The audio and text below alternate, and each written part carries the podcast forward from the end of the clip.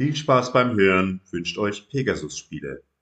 Zu unserem 30-jährigen Jubiläum möchten wir uns herzlich bei allen Spielefans bedanken.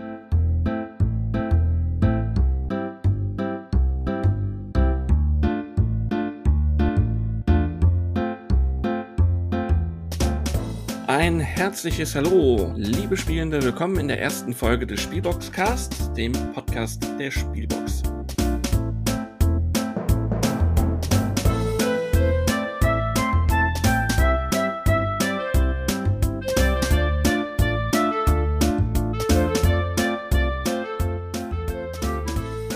Durch das Programm begleitet euch der Mann, der zumindest gefühlt bereits in dem Podcast Pleistozän in diesem Genre aktiv ist. Wenn auch mit einem anderen Schwerpunkt, nämlich Videospiele. Manuel Fritsch, der vielen von euch sicherlich bekannt ist als einer der Autoren auch der Spielbox und als Mitglied der Mighty Jury, mit der er über das Spiel und das Kennerspiel des Jahres mit erscheinet. Hallo Manu.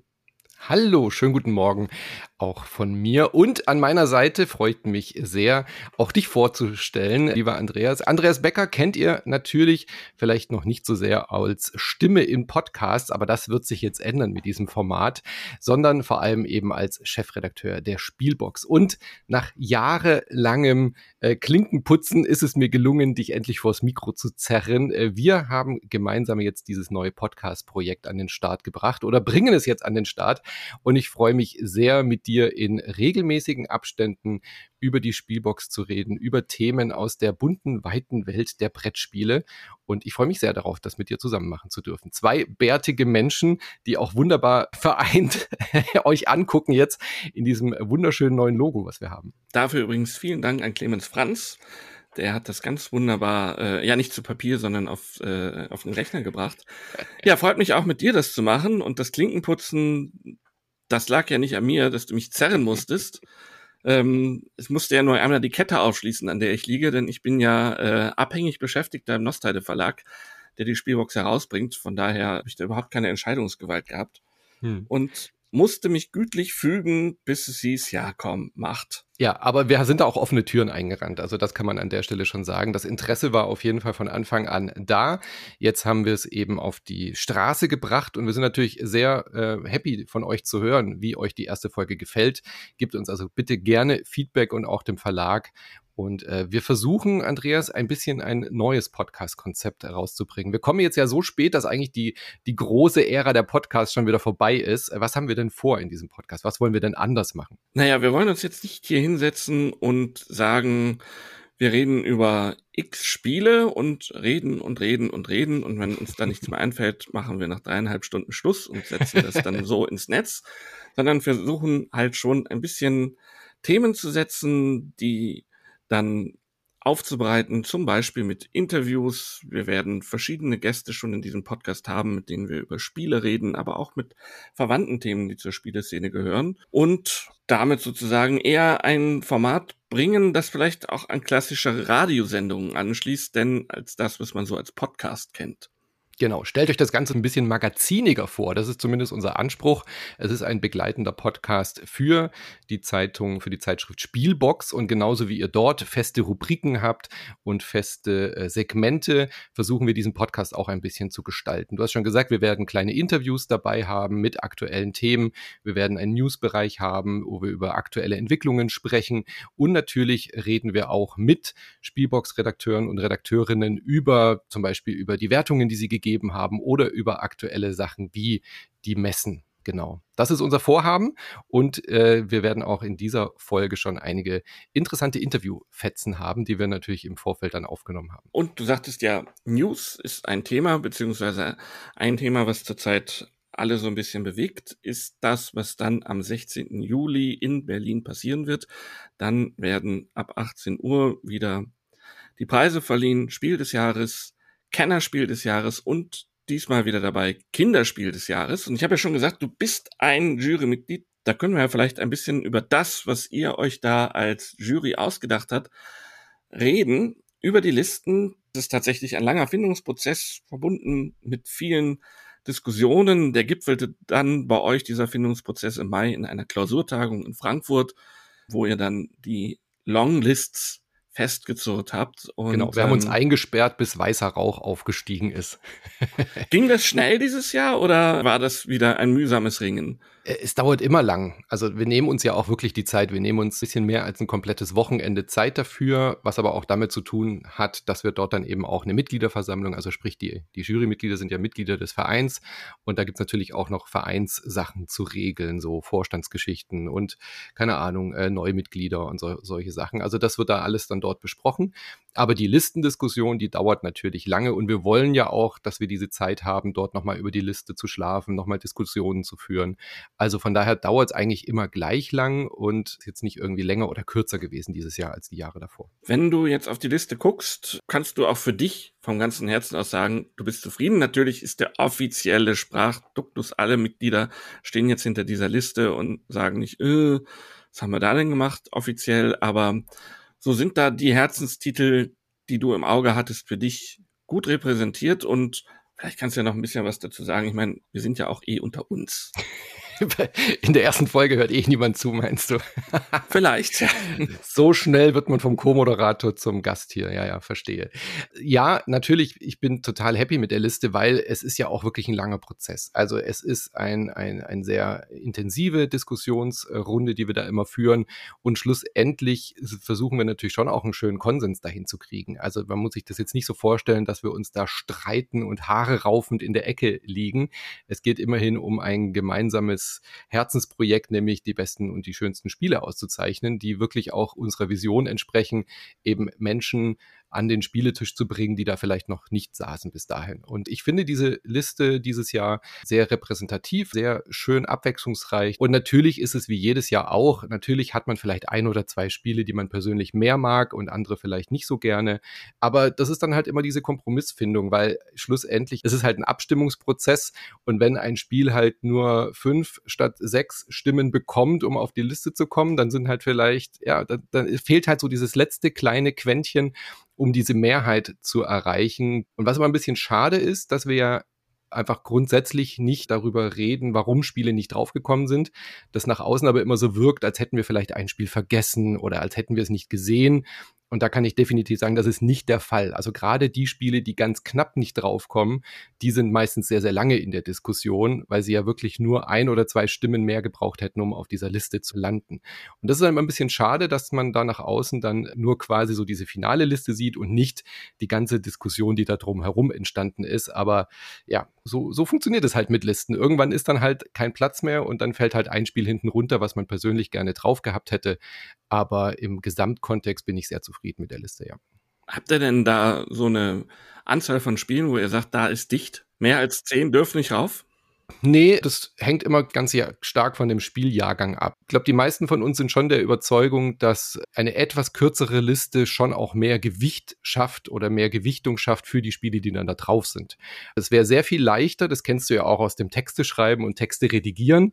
Also einen, einen langen Text zu schreiben ist viel einfacher als einen kurzen, knackigen, wo alles drin ist.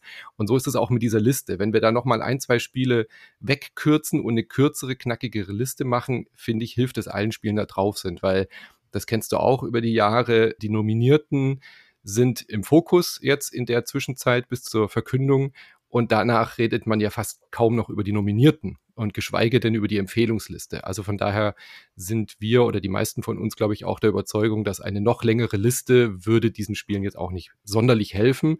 Dann lieber eine, eine kürzere und knackigere Liste. Aber es gibt keine feste Zahl, die wir da festlegen, sondern wir haben so eine, so eine Faustformel, wo wir sagen, so lang sollte die Liste ungefähr sein, nicht arg viel kürzer, nicht arg viel länger, aber es ist gar kein Problem, wenn wir jetzt äh, als, als Jury entscheiden, da ein oder zwei Spiele mehr oder weniger drauf zu packen, dann ist es halt so. Was mir auffällt, wenn ich zumindest die rote Liste angucke, da sind mhm. Titel wie Fun Facts, Hitster, Mantis, That's Not a Hat. Die würde ich alle als extrem regelschlank bezeichnen. Und auch äh, QE oder Sea Salt and Paper ist jetzt kein Hexenwerk, sich die raufzuschaffen. Allerdings so dieser Bereich, der so das im roten Segment schon ein bisschen anspruchsvoller ist und hingeht, an, an Anthrazit kratzt. Ich erinnere mich daran, dass vor gar nicht allzu langen Jahren auch mal ein Wettlauf nach Eldorado so mit, sogar nominiert war für die rote Liste. Das fehlt Lag es am Spielejahrgang oder war das eine bewusste Entscheidung, dass ihr noch klarer trennen wollt zwischen Rot und Anthrazit? Nö, das ist halt einfach dieser Jahrgang gewesen. Also ich meine, das war die letzten Jahre ja auch anders oder wird auch wieder die nächsten Jahre vielleicht anders sein. Ich glaube, das müsstest du die Verlage fragen. also äh, ich sehe da jetzt kein, da ist jetzt keine Mission oder keine Agenda von uns dahinter, sondern wir versuchen die Spiele ja bestmöglich einzuordnen zwischen Anthrazit, also Kennerbereich und dem äh, roten Bereich. Natürlich gibt's da so Titel, die dann ein bisschen näher an der einen Sache sind und an, an oder so Zwischenkandidaten sind, wo man dann überlegt.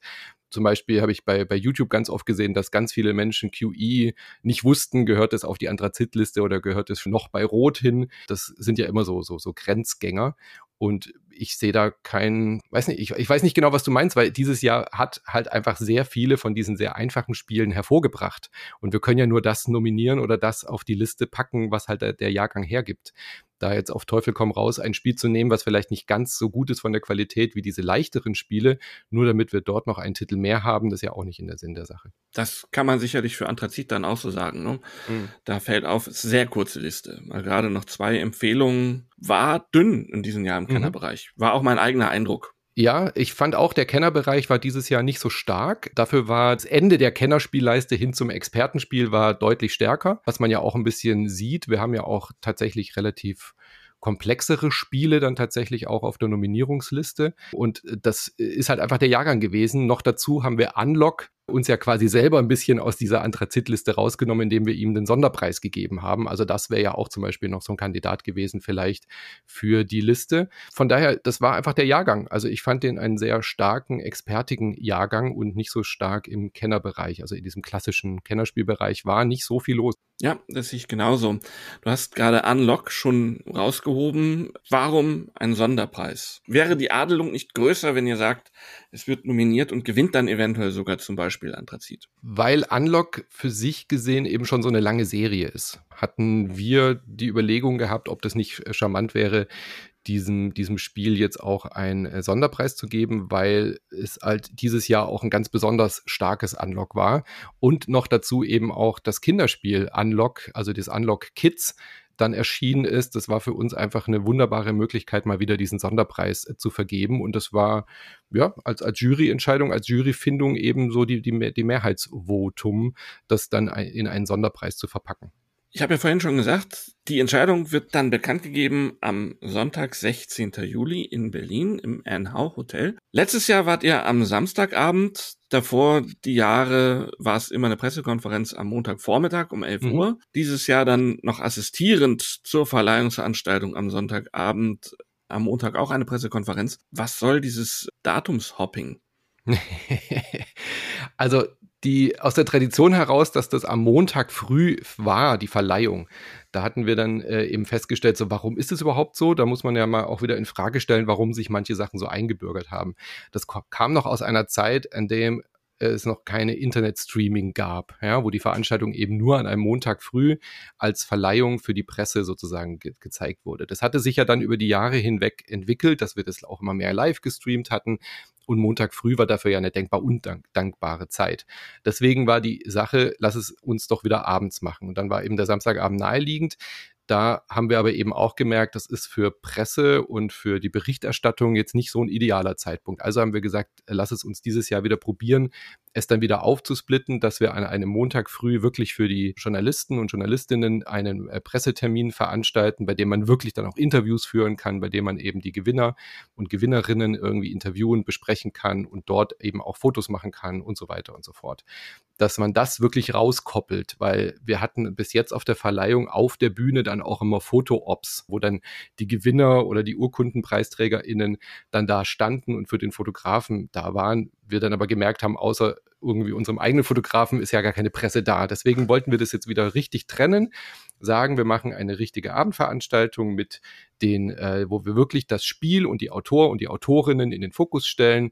Und da passte der Sonntagabend jetzt einfach für uns gefühlt besser, weil man dann am Montag früh die Presseverleihung machen kann. Dass man das eben so in einem Aufwasch machen kann und nicht noch den, den Sonntag überbrücken muss. Das war die Idee dahinter.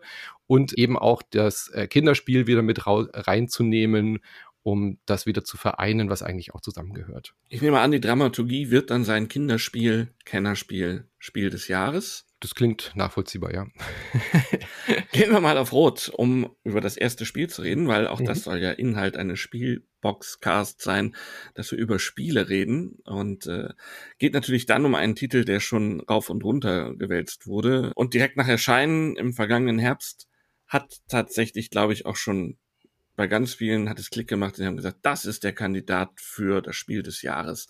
Die Rede ist von Dorfromantik, das Brettspiel. Du hast es in der Spielbox damals auch rezensiert hm. und hast zehn Punkte, also Höchstpunktzahl gegeben, vorbehalten für Ausnahmespiele, so steht es im Impressum bei uns mhm. seit Jahren. Vielleicht kannst du zu dem Spiel noch mal kurz eben erzählen für die paar, drei, vier Leute, die es noch nicht kennen, was es ausmacht und warum du es so stark findest. Dorfromantik ist ein Plättchenlegespiel, weckt sofort Assoziationen zu Spielen wie Carcassonne.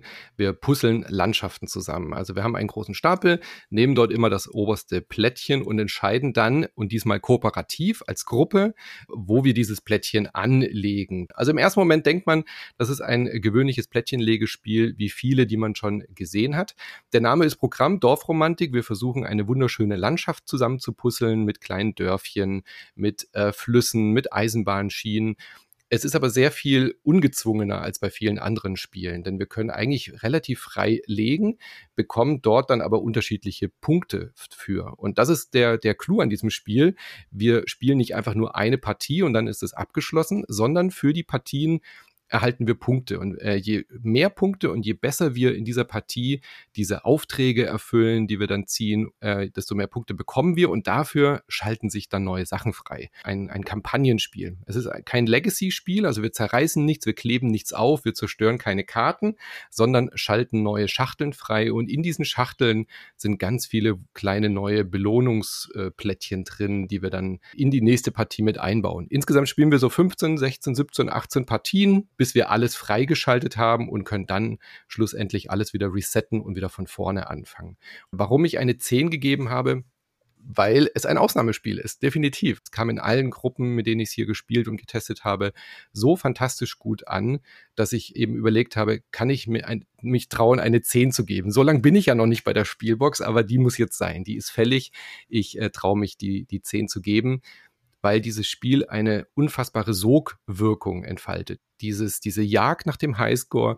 Gleichzeitig hast du so eine wunderbare Adaption einer schon sehr, sehr guten Vorlage, die aber nicht einfach nur eine Umsetzung ist dieses Videospiels, sondern wirklich eigene neue Ideen reinbringt und ein völlig neues Spielgefühl äh, entfaltet, was ich so in der Form mit einem Plättchenlegespiel einfach noch nicht hatte. Deswegen war das für mich dann schlussendlich auch die 10 wert. Ich muss auch sagen, aus meiner Erfahrung, dieses einfach zusammen puzzeln, das funktioniert auch ganz wunderbar und bin ich sehr erfüllend, weil je mehr Belohnung man sich freigeschaltet hat, desto mehr Aufgaben gilt es dann in einer Partie zu erfüllen. Das könnte einen Einzelnen ja vielleicht auch ein bisschen stressen, dass man dann nicht unbedingt Bockmist baut mit dem Teil, was man gerade anlegen soll, sondern tatsächlich dann gemeinschaftlich überlegt, was ist jetzt für uns als Gruppe am besten, was wollen wir denn noch schaffen, was nicht. Das finde ich sehr gut. Es hat was sehr Kontemplatives, das zu spielen. Es ist eine unglaublich gute, angenehme Stimmung am Tisch. Mhm. Und es ist auch nicht komplett anspruchslos. Man hat ja kaum Legeregeln, aber allein dieser kleine Kniff, du musst die Flüsse immer fortsetzen und du musst die Gleise immer fortsetzen. Hm. Reicht schon aus, um Zwang reinzubringen, dass es nicht so willkürlich vor sich hin plätschert, dass es öde wird. Und es wird ja auch, also ich habe ganz viele Menschen jetzt getroffen, wo dann auch Leute gesagt haben, hä, warum ist das denn nominiert? Ich habe eine Partie gespielt, das ist doch langweilig. So, ja. das ist natürlich immer ein Problem mit einem Kampagnenspiel. Das Spiel entfaltet sich auch wirklich erst nach der dritten, vierten Partie, weil es dann so Klick macht. Ja, diese Auftragsplättchen, die man zieht. Am Anfang baut man halt einfach alle Flüsse und ärgert sich dann, oh, der Fluss ist schon zu lange, damit kann ich gar keinen Auftrag mehr erfüllen. Und dann merkt man, okay, wenn wir als Gruppe irgendwie dahin arbeiten und lauter Zweierflüsse anfangen, dann können wir auch sofort die Dreier-Auftragsplättchen äh, erfüllen. Also da steckt schon noch mehr drin, als man im, auf den ersten Blick sieht. Also es wird jetzt kein, kein Experten-, kein Kennerspiel hinten raus, aber wie du schon gesagt hast, man kann das alleine spielen. Es ist ein gutes Solospiel, aber es profitiert auch davon, wenn man zu zweit zweit oder zu dritt spielt. Was ich nicht ganz verstehe, ist, warum der Verlag da bis sechs draufgeschrieben hat. Das also zu sechs ist dann vielleicht doch ein bisschen wenig Action auf dem Tisch. Aber zwei, drei Augenpaare mehr helfen gerade in den späteren Partien wirklich auch den Überblick zu behalten, weil der Tisch ist schon sehr voll mit sehr vielen Baustellen im wahrsten Sinne des Wortes. Und von daher finde ich, dass dieses Spiel eine wunderbare Lernkurve hat und dann eben auch so eine Erfahrungskurve mit sich bringt. Gleichzeitig kann ich aber jederzeit, wenn ich zum Beispiel mit meinen äh, zwei Kindern spiele, die setzen sich dazu, spielen eine Partie mit, haben währenddessen, dann klingelt jemand an der Tür, die gehen raus und ich kann trotzdem einfach weiterspielen. Also man hat keine verteilten Rollen wie bei Pandemic Legacy, wo dann das Spiel in sich zusammenfällt, wenn eine Rolle fehlt. Und das finde ich hier wunderbar. Du kannst jederzeit dazukommen, du kannst immer eine Person, ein Gast, äh, der, der gerade reinkommt, einfach an den Tisch setzen oder jemand steht neben dir und sagt, oh, was spielt ihr denn da? Ja, komm mit, mach mit. Das funktioniert hier einfach und es stört auch nicht, wenn jemand weggeht. Ganz wunderbar. Das stimmt. Und was du schon sagtest, die Belohnung, die man sich freischaltet, das ist immer so ein bisschen kleines Weihnachten. Ja. Man öffnet ja so eine Box, so eine Schachtel und guckt dann, was ist da drin und, ja. und freut sich darüber, was man dazu bekommt. Das ist einfach sehr schön es ist immer belohnend. Man, ich hab, man kann bei diesem Spiel ja nicht wirklich verlieren. Also auch wenn man mal eine Partie hat, die nicht ganz so rund läuft, man schaltet ja trotzdem die nächsten zwei, drei Stufen frei. Dann hat man vielleicht noch keine Box offen, aber man hat ja trotzdem was gesammelt. Man hat trotzdem was erreicht, um auf dieser, dieser Karriereleiter weiter hochzugehen. Also das finde ich ist eben auch so ein kleines Novum, dass man immer was Belohnendes zurückerhält bei diesem Spiel. Und ich habe ja in dem Test auch geschrieben, gerade in den Zeiten, in denen das Spiel jetzt rauskam, hat es unglaublich gut getan. Einfach so ein schönes Eskapismus-Spiel zu haben, wo man einfach eintauchen kann und so eine kleine Sogwirkung verspürt. Jetzt, nein, wir, es ist schon halb elf, äh, wir wollten eigentlich aufhören, aber komm, eine Partie machen wir noch, damit wir die nächste Box freischalten. Das habe ich so oft gehabt bei diesem Spiel, dass ich Leute am Tisch hatte, die gesagt haben, nee, nochmal, wir müssen sofort nochmal, ich will jetzt diese 400 Punkte knacken, die sonst gar nicht so wären. Ja, ein bisschen schade ist halt, wenn du eine Partie hast, gerade vielleicht für Leute, die es neu kennenlernen, wenn du dann am Anfang die Sechser-Aufträge ziehst, mhm das macht es schon deutlich schwieriger, das Spiel dann noch äh, richtig gut über die Bühne zu kriegen, wenn die ja. großen Aufträge zuerst erledigt werden müssen und die kleinen halt hinten ran. Aber wie du schon sagtest, das fängt es halt auch auf, weil du machst ja auf jeden Fall Punkte und meistens reicht es immer wieder aus, um trotzdem was Neues zu bekommen, was Neues dann entdecken zu können. Das ist ja dann auch das Schöne, wenn man was Neues bekommt, dann will man, hat man ja innerlich auch sofort diesen Drang, dass man es in der nächsten Partie mal speziell das hinkriegen will, hm. Ähm, das an der Stelle besser machen will. So viel von uns beiden zu diesem Spiel. Wir haben auch mit den beiden Autoren gesprochen. Ich habe die kurz zum Interview eingeladen und witzige Anekdote an der Stelle. Der eine Autor kommt aus meiner Ecke vom Bodensee und der andere Autor aus deiner Ecke. Als hätten wir es geplant, Andreas. Ja, das, das, das kann kein Zufall sein. Das glaubt uns keiner.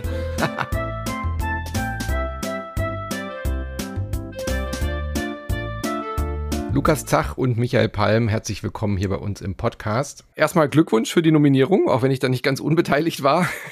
ja, ja, vielen Dank. Wir sind sehr überwältigt, ja. Ja, immer noch. Also wir schweben immer noch auf Wolke 25. Ja, genau. Beschreibt doch mal, wie das so ist. Also ich meine, ihr wurdet ja schon im, im Vorfeld, das habt ihr ja auch verfolgt, wurde euer Spiel ja heiß gehandelt.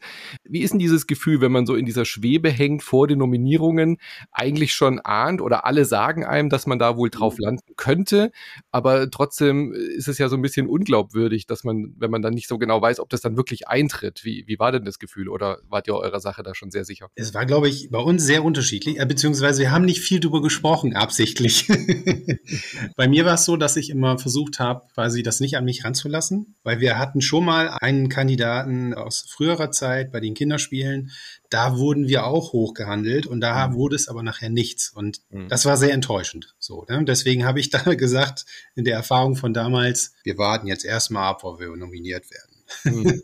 so, und ich habe mich dann auch äh, längere Zeit nicht damit beschäftigt, sondern eigentlich erst am Tag der Nominierung. Da wurde ich dann langsam unlocker. Ja, wir machen ja Spiele einfach, damit die Leute eine Freude haben und bei manchen Spielen gelingt es besser und bei manchen gelingt es schlechter und dann hat sich ja schon, ja, zuerst so nach Essen und dann so Richtung Weihnachten abgezeichnet, dass es einfach sehr gut ankommt, das Spiel und ich bin natürlich im Seetroll dann auch zu erreichen äh, von den Spielerinnen und Spielern und die geben mir dann auch Feedback und Anregungen und so. Und das war dann schon was Besonderes bei Dorfromantik, ähm, weil es besonders viele positive Meinungen da gab. Ja, und dann so die letzten, ja, die letzte Woche vor der Nominierung, da wurde man dann schon nervös, ganz klar. Mhm. Also da hat man dann schon viel dran gedacht und wie wird das? Und wir waren dann virtuell mit Pegasus verbunden an, in der Stunde dann um 16 Uhr und haben das dann gemeinsam miterlebt. Also von Friedberg aus weiß nicht, 30, 40 Mitarbeiter von Pegasus und dann von Bremen eben Lukas und seine Familie und hier vom Bodensee meine Familie und ich. Und das war dann ein genialer Moment natürlich. Aber das hat sich dann sehr positiv entladen. Es war vor allen Dingen, es war für mich total aufregend, weil ich meine, wir machen jetzt seit 20 Jahren Spiele und für uns ist eine Nominierung und auch das Spiel des Jahres überhaupt die Auszeichnung, das ist das, das worauf man hinarbeitet. Ne? Das ist das ist ja quasi der Oscar unter den äh, Spielepreisen. Und von daher ist das, ist das, das kann man gar nicht beschreiben. Voll krass. Also, mhm. und während der Nominierung war es eben auch so, klar, im Vorfeld kriegt man gesagt, ja, Dorfromantik kommt sowieso auf die Liste und so weiter. Und alle, die sagen jetzt natürlich auch, süße, haben wir ja gesagt. Aber wenn man selbst betroffen ist, ist das eine ganz andere Nummer, weil natürlich denkst du, ja, viele sagen das, aber was ist, wenn es dann doch nicht klappt. Ja, mhm. also das ist nicht so einfach. Und gerade die Dramatik war ja, also höher hätte sie ja gar nicht sein können, weil zwei Spiele vor uns nominiert worden sind. Wir hatten nur noch einen, den letzten Slot, und es waren zum Beispiel Titel wie Hitster und Akropolis noch offen. Mhm. In dem Moment ist man sich dann plötzlich nicht mehr so sicher. Als es dann verkündet wurde, sind wir natürlich komplett ausgeflippt. Dorfromantik ist ja das Brettspiel, muss man ja extra dazu schreiben, weil es ja schon eine Vorlage gab, nämlich das sehr erfolgreiche Videospiel aus Berlin von Tucana Interactive, was ja schon, ja, kann man glaube ich schon sagen, schon ein Welterfolg äh, war. Mhm. Normalerweise ist es ja oft so, dass Lizenzspiele nicht unbedingt immer für Qualität stehen. In dem mhm. Fall ist aber das, glaube ich, schon ein Match made in heaven, weil ja das Videospiel auch schon fast wie ein Brettspiel funktioniert. Wie kam das denn zu euch? Lukas und ich arbeiten zwei Tage die Woche zusammen und die anderen drei Tage ähm, bin ich vor allem im C-Troll beschäftigt, aber der Lukas bei King Art in Bremen, mhm. einer PC-Spielfirma, sprich er ist mit einem Fuß auch bei den PC-Spielen und Mobile Games und so weiter drin und hat dieses Spiel eigentlich entdeckt. Da war es noch nicht der Welterfolg. Ähm, da war es dann gerade nominiert zum deutschen Computerspielpreis in der Beta-Version. Das war, glaube ich, im ersten Lockdown. Das hat damals natürlich den Nerv voll getroffen, dass es was Friedliches ist während Corona und etwas, das keine weiteren Probleme aufwirft. Und wir waren schon davor längere Zeit einem Teilchenlegespiel gingen wir schwanger. Wir haben da immer wieder rumüberlegt und haben das dann mal liegen lassen und haben das dann wieder in die Hand genommen, das damals in der Südsee spielte. Und diese Addition dann von unserem schon von unseren Vorausgedanken und dann aber auch von Dorfromantik in der Beta-Version. Die hat beim Lukas gezündet und hat dann gesagt, komm hey, lass uns versuchen, das dafür zu machen. Mhm. Und dann haben wir eben Pegasus Bescheid gegeben und haben den Andreas gebeten, dass er eine Mail schickt an Tucana, ob die sich das vorstellen könnten. Und daraus wurde dann eben die Zusammenarbeit. Also ging es von euch aus. Ihr habt quasi auch den äh, Kontakt aufgenommen. Ja. Äh, Lukas finde ich ganz äh, spannend, weil ich habe mit den Tukana-Leuten ja auch schon mal gesprochen und die haben gesagt, sie waren gar nicht so, die haben nie Carcassonne gespielt, haben sie dann mal gesagt, bevor sie Dorfromantik entwickelt haben. Das kann man sich ja fast gar nicht vorstellen. Wie haben die denn reagiert? Also als die dann den Vorschlag bekommen haben, daraus ein Brettspiel zu machen, hätte ja auch sein können, dass die sagen, hey, das ist doch quasi schon fast ein Brettspiel, das können wir auch selber machen. Die haben insofern reagiert, dass sie gesagt haben, oh, ja, das ist eine gute Idee, das hatten wir eigentlich auch vor. Mhm. Aber wir sind bisher nicht dazu gekommen und wir wissen auch nicht, ob wir überhaupt noch dazu kommen werden. Also insofern trifft es sich ganz gut. Okay, habt ihr offene Türen eingerannt. Ja. Richtig, genau. Und ja. was wir, was wir auch gemacht haben, ist, wir haben quasi nicht darauf gewartet, dass die, dass die Lizenz sozusagen gesichert ist, sondern wir haben total, also ab dem Zeitpunkt, wo wir es registriert haben und äh, dem Andreas von Pegasus in Auftrag gegeben haben, sich um die Lizenz zu kümmern, haben wir direkt am Prototypen gearbeitet. Das heißt, wir haben unsere Idee mit deren Idee kombiniert. Wir haben überlegt, okay, was geht, wie, welche Sachen müssen wir ändern? Zum Beispiel dies mit den Bäumchen, den einzelnen Bäumchen im, Videospiel, das kann man auf Brett natürlich nicht machen. Das heißt, wir haben uns als erstes Gedanken darüber gemacht, okay, welche Sachen müssen geändert werden, damit sie auf dem Spieltisch funktionieren und auch damit sie kooperativ gut funktionieren mhm. und haben das im Prinzip schon dann in einen äh, digitalen Prototypen umgesetzt, in einem Layout, was Dorfromantik Anmutung hatte, sodass wir dann bei dem Gespräch mit Tukana direkt diesen Prototyp spielen konnten. Mhm. Und das war letztendlich auch der Ausschlaggeber, warum das an uns ge gegangen ist, weil sie hatten natürlich bereits mehrere Interessenten, aber wir waren die einzigen, die, die schon einen Prototypen, einen spielbaren hatten. Hm. Ja, das ist mir auch aufgefallen, wie schnell die Umsetzung ging von Videospiel zu Brettspiel. Aber das erklärt ein bisschen, wie das Timing dann da bei euch war, weil es war wirklich wahnsinnig schnell für eine, für eine Lizenzportierung. Ja, und, und wir hatten dank, dank in Anführungszeichen Corona hatten wir einfach auch mehr Zeit. Hm. Ja, wenn die normalen Geschäfte nicht offen haben und man nicht die normalen Arbeitszeiten da jetzt ähm, bedenken muss, dann hat man natürlich auch mehr Zeit, sofort einen Prototypen umzusetzen und das zu testen. Ja, genau. Und hinzu kam aber auch, dass wir durch die Corona-Zeit darauf angewiesen waren, unseren ganzen Entwicklungsprozess zu digitalisieren. Ja. Das heißt, wir haben ganz viel ähm, optimiert und digitalisiert und das hat einfach auch für einen enormen Geschwindigkeitsboost ja, gesorgt. Also wir, wir entwickeln jetzt in einer ganz anderen Geschwindigkeit als früher, weil wir uns in Corona da eben sehr stark optimiert haben. Michael, du hast ja auch einen Laden in Konstanz, hast also auch quasi den direkten Draht zu den Käufern und Käuferinnen. Ja. Hast du, kannst du das irgendwie äh, einschätzen, wie stark kommen jetzt die Leute, die das Videospiel kennen, zum Brettspiel oder auch andersherum? Oder funktioniert euer Titel auch einfach komplett unabhängig davon? Also, ähm, wie hast du das so wahrgenommen? Äh, verbinden sich da jetzt gerade zwei Welten oder steht es schon auch relativ für sich, weil es einfach ein bekanntes Mechanismus ist mit Plättchen legen und ähm, nicht jetzt sofort nach Videospiel schreit, äh, wenn man die Brettspielversion anschaut? Ja, also lang nicht alle, die bei uns in den Laden kommen, kennen das Computerspiel, lange mhm. nicht alle. Und deswegen würde ich sagen, es geht in die eine wie in die andere Richtung, dass dann einer, weil das Brettspiel kennt, dann sich das Spiel dann doch mal runterlädt. Und umgekehrt natürlich auch. Äh, es gibt natürlich eine riesige Gemeinschaft von elektronischen Spielern, die dann das jetzt doch mal ausprobieren wollen am Tisch, was schön mhm. ist, weil diejenigen, das höre ich dann daraus, nicht immer am normalen, an unserem Spieletisch sitzen würden. Aber ich glaube, es, es sind beide recht unabhängig voneinander, obwohl man natürlich, wenn man die Branche kennt oder die Branchen kennt, natürlich merkt, dass es, also, dass es verbindende Spiele sind, die miteinander gut verbunden sind verknüpft sind. Hm. Lukas, du bist ja äh, in der Videospielbranche auch tätig. Habt ihr jetzt irgendwie ein Thema Lizenzen gefressen? Willst du jetzt äh, das nächste Zelda, das nächste Mario, das nächste Battle World Chronos Brettspiel umsetzen? Da sind wir ja schon seit Jahren dabei. Hm. Also wir, wir sind generell häufig hinter Lizenzen her. Wir haben aber auch die Erfahrung gemacht, dass manche Lizenzen fast unmöglich zu bekommen sind. Also hm. Gerade die Nintendo-Lizenzen, da haben wir in den letzten Jahren immer wieder versucht, die Lizenzen zu bekommen. Und das ist super, super schwer. Also die, die haben eine zentrale Lizenzabteilung und die geben ihre Lizenzen eigentlich nur raus für Spiele, die schon existieren. Also wenn du ein, wenn du ein Zelda Monopoly machen kannst, ist mhm. das kein Problem. Wenn du aber eine Neuentwicklung machen willst, dann, dann wollen die das in der Regel gar nicht.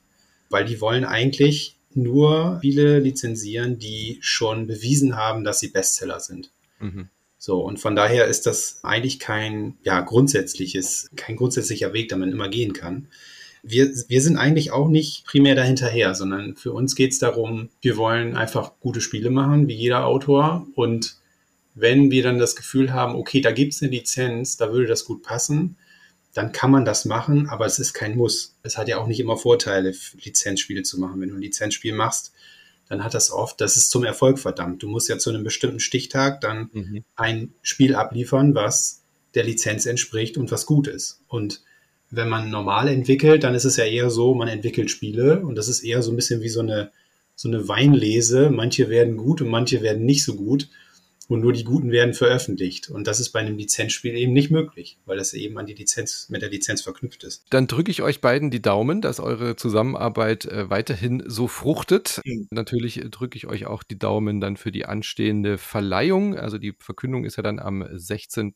Juli in Berlin. Mhm. Da erfahren wir dann mehr. Ich weiß es ja auch noch nicht. Bin genauso gespannt wie ihr. Das ist lieb. Vielen Dank. Vielen Dank für die Einladung. Danke, Manuel. So viel also zu Dorfromantik, wenn man dem Geraune im Internet glauben kann, der ganz große Favorit. Aber es gibt halt eben auch noch zwei Mitbewerber, zwei Nominierte. Und die sind auch noch nicht aus dem Rennen. Das sollte man nicht aus dem Auge verlieren. Ich sage immer, die Wege der Jury sind unergründlich. Ein ganz großer Leitsatz meiner Religion des Spielens. Und von daher lassen wir uns dann wirklich in Berlin überraschen. Mit im Rennen sind, um es hier zu komplettieren, noch Fun Facts von Caspar Lab, erschienen bei Repos Productions und damit in Deutschland von Asmodee vertrieben und Next Station London von Matthew Dunstan, mhm. im Original bei Blue Orange erschienen und nach Deutschland hat es HCM Kinzel gebracht.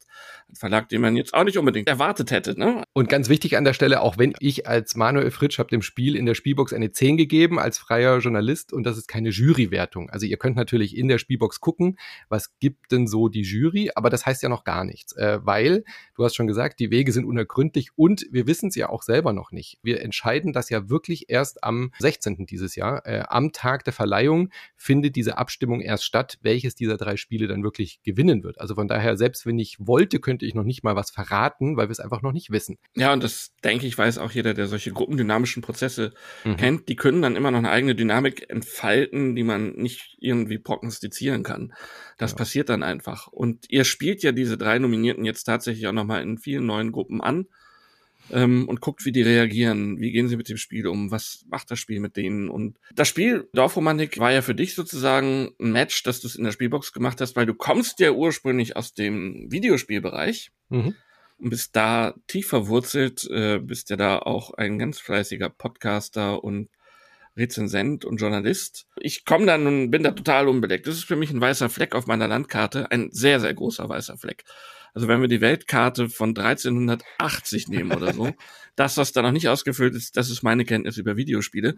Gefühlt habe ich aber den Eindruck, dass diese Welten immer mehr verschmelzen und es immer mehr Titel gibt, die quasi aus dem Digitalen in unsere analoge Welt schwappen oder übersetzt werden. Täuscht das oder siehst du das auch so? Also die Branche wächst da auf jeden Fall deutlich stärker zusammen. Das geht ja schon damit los, dass Asmodee, der größte Brettspielverlag, äh, Publisher, gekauft wurde von einer Firma, die hauptsächlich Videospiele hat, äh, also von der Embracer Group zum Beispiel, wo auch ganz klar ist, das machen die auch nicht aus Zufall oder so. Ja, das ist nicht eine reine Investmentgeschichte, sondern das war schon auch vor allem Lizenzgeschäft, um dann eben halt auch da vielleicht digitale Spiele, Titel Brett, äh, Brettspielumsetzungen zu spendieren und in die andere Richtung. Also da wird, glaube ich, noch einiges passieren. Und ja, Verbrettungen nenne ich es jetzt mal oder eben auch in die andere Richtung, wie jetzt bei Dorfromantik, äh, das passiert immer mehr das war die letzten Jahre vor allem durch Kickstarter, glaube ich, sehr stark getrieben, dass wir sehr viele äh, Papierumsetzungen bekommen haben von großen Videospielmarken. Also hinter mir stehen, was weiß ich, God of War, ähm, Doom, Gears of War und solche Geschichten. Also da gerade die großen bekannten Marken, die in der Videospielwelt sofort eben Verkaufsschlager sind, allein wenn da eine Fortsetzung erscheint, die haben dann also mehr also aus Merchandise-Gesichtspunkten, habe ich immer so ein bisschen das Gefühl, einfach versucht, dann eben auch noch ein weiteres Produkt zu schaffen, indem sie eine Brettspielversion machen. Da gibt's gute und schlechtere Lizenzumsetzungen, wie man das eben halt auch in der Brettspielwelt kennt. Also wenn man jetzt ein Indiana Jones Spiel oder sowas auf der Messe sieht, dann ist man ja auch erstmal vielleicht ein bisschen so, ah, erscheint das jetzt nur, weil ein neuer Film in den Kinos erscheint oder ist das vielleicht wirklich ein gutes Spiel? Und so ähnlich ist es, glaube ich, bei den Videospielumsetzungen auch. Also es gibt nicht sehr viele Titel, die mir da einfallen, die wirklich tolle Brettspiele sind und dann aber auch noch eine starke Videospiellizenz mit sich bringen. Kommen wir damit mal zum nächsten Thema, weil es gibt da eine ganz interessante News. Es gibt nämlich einen sehr renommierten Brettspielautor, der jetzt sein erstes Computerspiel gemacht hat. Aber mhm. vielleicht kannst du mal sagen, was dahinter steckt. Wir haben uns mit Alex Pfister unterhalten, denn es kam eine Ankündigung, dass ein digitales Spiel von ihm erscheint und das ist wirklich ein komplett reines Videospiel. Also wird auf Steam erscheinen, wird im Early Access starten demnächst und es hat ein bisschen Anleihen an Deckbuilding Games natürlich, aber das erfahrt ihr jetzt alles gleich im Interview mit Alex selber, was er sich dazu gedacht hat. Aber es wird keine Umsetzung eines bestehenden Spiels von ihm und es ist auch keine Brettspielumsetzung geplant. Also von daher darf man gespannt sein, ob das vielleicht Schule macht, was ihn dazu motiviert hat, warum er dieses Projekt angegangen ist und was genau dahinter steckt. Das hört ihr jetzt. Alex, dich muss man, glaube ich, nicht groß vorstellen. Du gehörst wahrscheinlich zu einem der renommiertesten Brettspielerfinder. Gerade im Kenner- und äh, ExpertInnenbereich ist dein Name wahrscheinlich ein gern genannter und deine Spiele. Jetzt kamst du mit einer Meldung um die Ecke, dass du jetzt kein neues Brettspiel ankündigst, sondern ein Videospiel namens Demon Loop. Und wir wollen natürlich von dir alles wissen, wieso, weshalb, warum und vor allem, was es wird. Und äh, darf ich dir eine Theorie äußern, wie du dazu gekommen bist, ein Videospiel zu machen? Natürlich. Meine Theorie ist ja, dass Slay the Spire rausgekommen ist. Dann hast du das gesehen, das wurde ein Riesenerfolg und dann hast du dir gedacht, ach so, Videospiele sind jetzt also auch Brettspiele oder Kartenspiele. Ja, das kann ich auch. Nicht jetzt bezüglich Slay the Spire. Also zuerst einmal vielen Dank für die netten einleitenden Worte.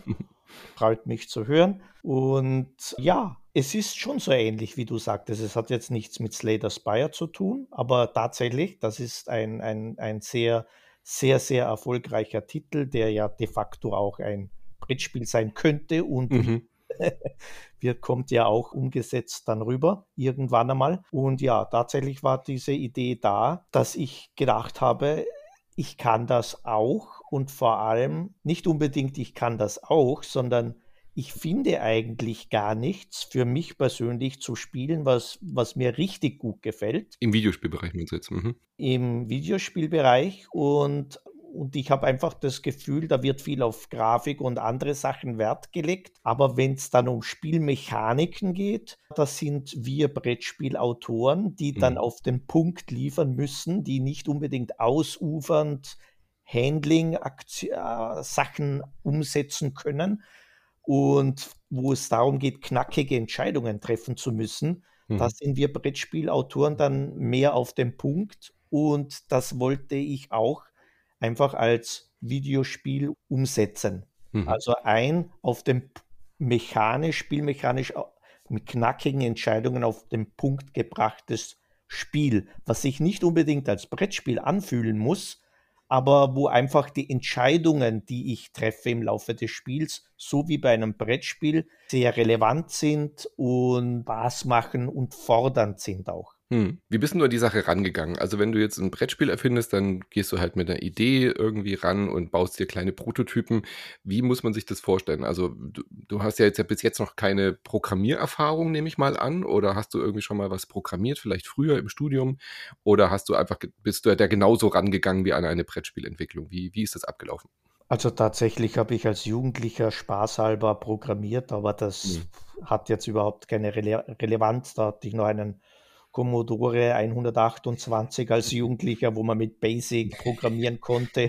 Das hat dir nicht mehr so viel gebracht heute wahrscheinlich. Na, nicht wirklich. wo man von Zeitschriften eine Seite abtippen konnte und dann irgendwie ein Minispiel dann hatte mhm. auf dem Computer. Das waren noch so die alten Zeiten. Okay, warte mal, kurze Idee. Wir, wir, wir veröffentlichen dein Spiel zum Abtippen in der Spielbox.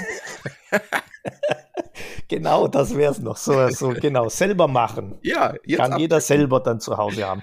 Statt einer neuen Karte das komplette Spiel zum Abtippen. Sehr schön, das gefällt mir. Muss ich gleich ja, mal pitchen ist, hier bei den Vorgesetzten. Ich glaube, das wird ein Riesenerfolg werden, ja.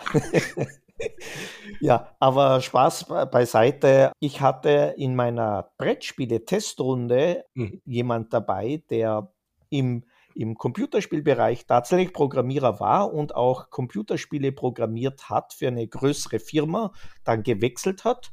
Und wir haben uns einfach ausgetauscht äh, und gesagt, ja, also ich würde wahnsinnig gern mal was umsetzen. Du kennst dich auch bei Spielen aus und kannst toll programmieren machen wir doch was gemeinsam. Und er hat sich tatsächlich selbstständig gemacht. Also äh, für den Jürgen, der das eben macht, Jürgen Tallinger, ist das viel wichtiger wie sozusagen für mich. Es geht ihm darum, ob er jetzt davon äh, selbstständig mhm. leben kann oder nicht. Ja. Also ich habe gar nichts mit Programmierung zu tun. Und wie bin ich dazu gekommen oder was waren die ersten Schritte? Eigentlich genau gleich wie bei einem Brettspiel. Ich habe tatsächlich einen Prototypen gebastelt mhm. zum Schauen, ob die Spielmechaniken, so wie sie denn sind oder wie ich sie mir vorstelle, funktionieren und Spaß machen. Und tatsächlich hat es so viel Spaß gemacht, dass ich mal kurz überlegt habe, man könnte vielleicht sogar beides machen. Mhm. Also äh, erst das Videospiel und dann das Brettspiel dazu. Aber ich habe dann aber auch dann für mich gedacht gehabt, na, dann schränke ich mich beim Videospiel wieder mhm. zusätzlich ein, damit es als Brettspiel funktioniert. Und das soll es nicht sein. Es soll keine Brettspielumsetzung sein oder sich so anfühlen, sondern es soll wirklich ein Videospiel sein, knackigen und guten Entscheidungen. Mhm. Und viele Videospielstudios machen das inzwischen ja auch, dass sie Prototypen auf äh, Papier und Pappe machen, um erstmal mechanisch wirklich das reifen zu lassen. Also ich meine, Dorfromantik ist das beste Beispiel. Die haben ja auch so angefangen, bevor es dann wieder zu einem Brettspiel wurde, aber haben ja auch Brettspielmechaniken drin. Ich bin ja auch nicht ganz von ungefähr auf Slay the Spire gekommen, weil dein Spiel heißt Demon Loop und wird als Loop- und Deckbuilding-Abenteuer angekündigt. Und äh, Deckbuilding ist ja was, was wir aus der Videospielwelt kennen. Aber was ist denn ein Loop-Building-Adventure? Magst du uns mal erzählen, um was es bei deinem Spiel geht und was die mechanische Idee dahinter ist? Ich bin ja bekannt eigentlich für meine Rondellspiele, Great Western Trail, Maracaibo und so weiter. Das heißt, wir als Spieler ziehen mit einer Figur einem Rundkurs entlang und dort, wo wir landen, machen wir dann die Aktion. Mhm. Und äh, Rondell ist aber im Videospielbereich kein Wort, was die Videospieler kennen, aber Loop gibt es. Also da, das wissen die schon eher, was mhm. das bedeutet. Darum heißt es kein Rondell-Building-Spiel, sondern Loop-Building-Spiel. Loop Hero war zum Beispiel ein recht erfolgreiches Spiel letztes Jahr, genau. Mhm. Genau so ist es. Und das ist dann auch sozusagen, also Demon Loop beschreibt eigentlich das Spiel recht gut, weil es geht, äh, du hast einen Loop, wo an diesem Loop eben verschiedene Gebäude sind, wenn wir uns in einem Dorf befinden oder einem Bauernhof, wir können im Wald sein, wo auch immer. Und dort, wo ich dann stehen bleibe, diese Aktion mache ich. Es gibt auch viele Felder, wo überhaupt keine Aktion sind oder es gibt auch Felder, wo das Gebäude zerstört wurde und die Aktion nicht mehr da ist, ich aber das Gebäude reparieren kann um die Aktion vielleicht zu bekommen. Und somit bauen wir unseren Loop ein bisschen auch da zusammen. Das ist dieses eine Element. Und das andere Spielelement ist eben dieses Deck-Building-System, was du schon erwähnt hast. Das heißt, wir haben ein Deck von Karten, wobei der Gag ist, dass wir verschiedene Orte spielen, zum Beispiel im Wald, in der Mine, im Dorf. Und jeder Ort hat sein eigenes Startdeck. Mhm. Und das wäre zum Beispiel als Brettspiel auch sehr schwer umzusetzen, weil da müsste ich vor jedem Spiel alle Karten zusammensuchen, was ist jetzt gerade im Startdeck. Aber als Videospiel ist das echt toll. Ich komme da an einen Ort und habe das als Startdeck und muss jetzt versuchen, innerhalb von einer gewissen Zeit die Aufgaben dieses Ortes zu schaffen. Und im Gegensatz zum Beispiel zu zu Slater Spire und vielen anderen, wo dann jede Runde immer nur gekämpft wird. Also das ist immer ein Kampfspiel. Mhm können wir bei Demon Loop einfach verschiedene Sachen umsetzen. Das heißt, einmal wird wirklich gegen einen Dämonen gekämpft und wir müssen ihn besiegen. Und beim nächsten Mal müssen wir einfach zwei, drei Häuser reparieren oder genug Holz sammeln, eine Brücke reparieren und so weiter. Dadurch mhm. können wir auch vom, von der Geschichte her viel mehr und schönere Sachen erzählen. Und das ist es eigentlich spielmechanisch. Es, ist, es geht darum, innerhalb einer vorgegebenen Zeit mit einem vorgegebenen Deck und neuen Karten, die man sich reinkaufen kann, die Aufgaben zu lösen.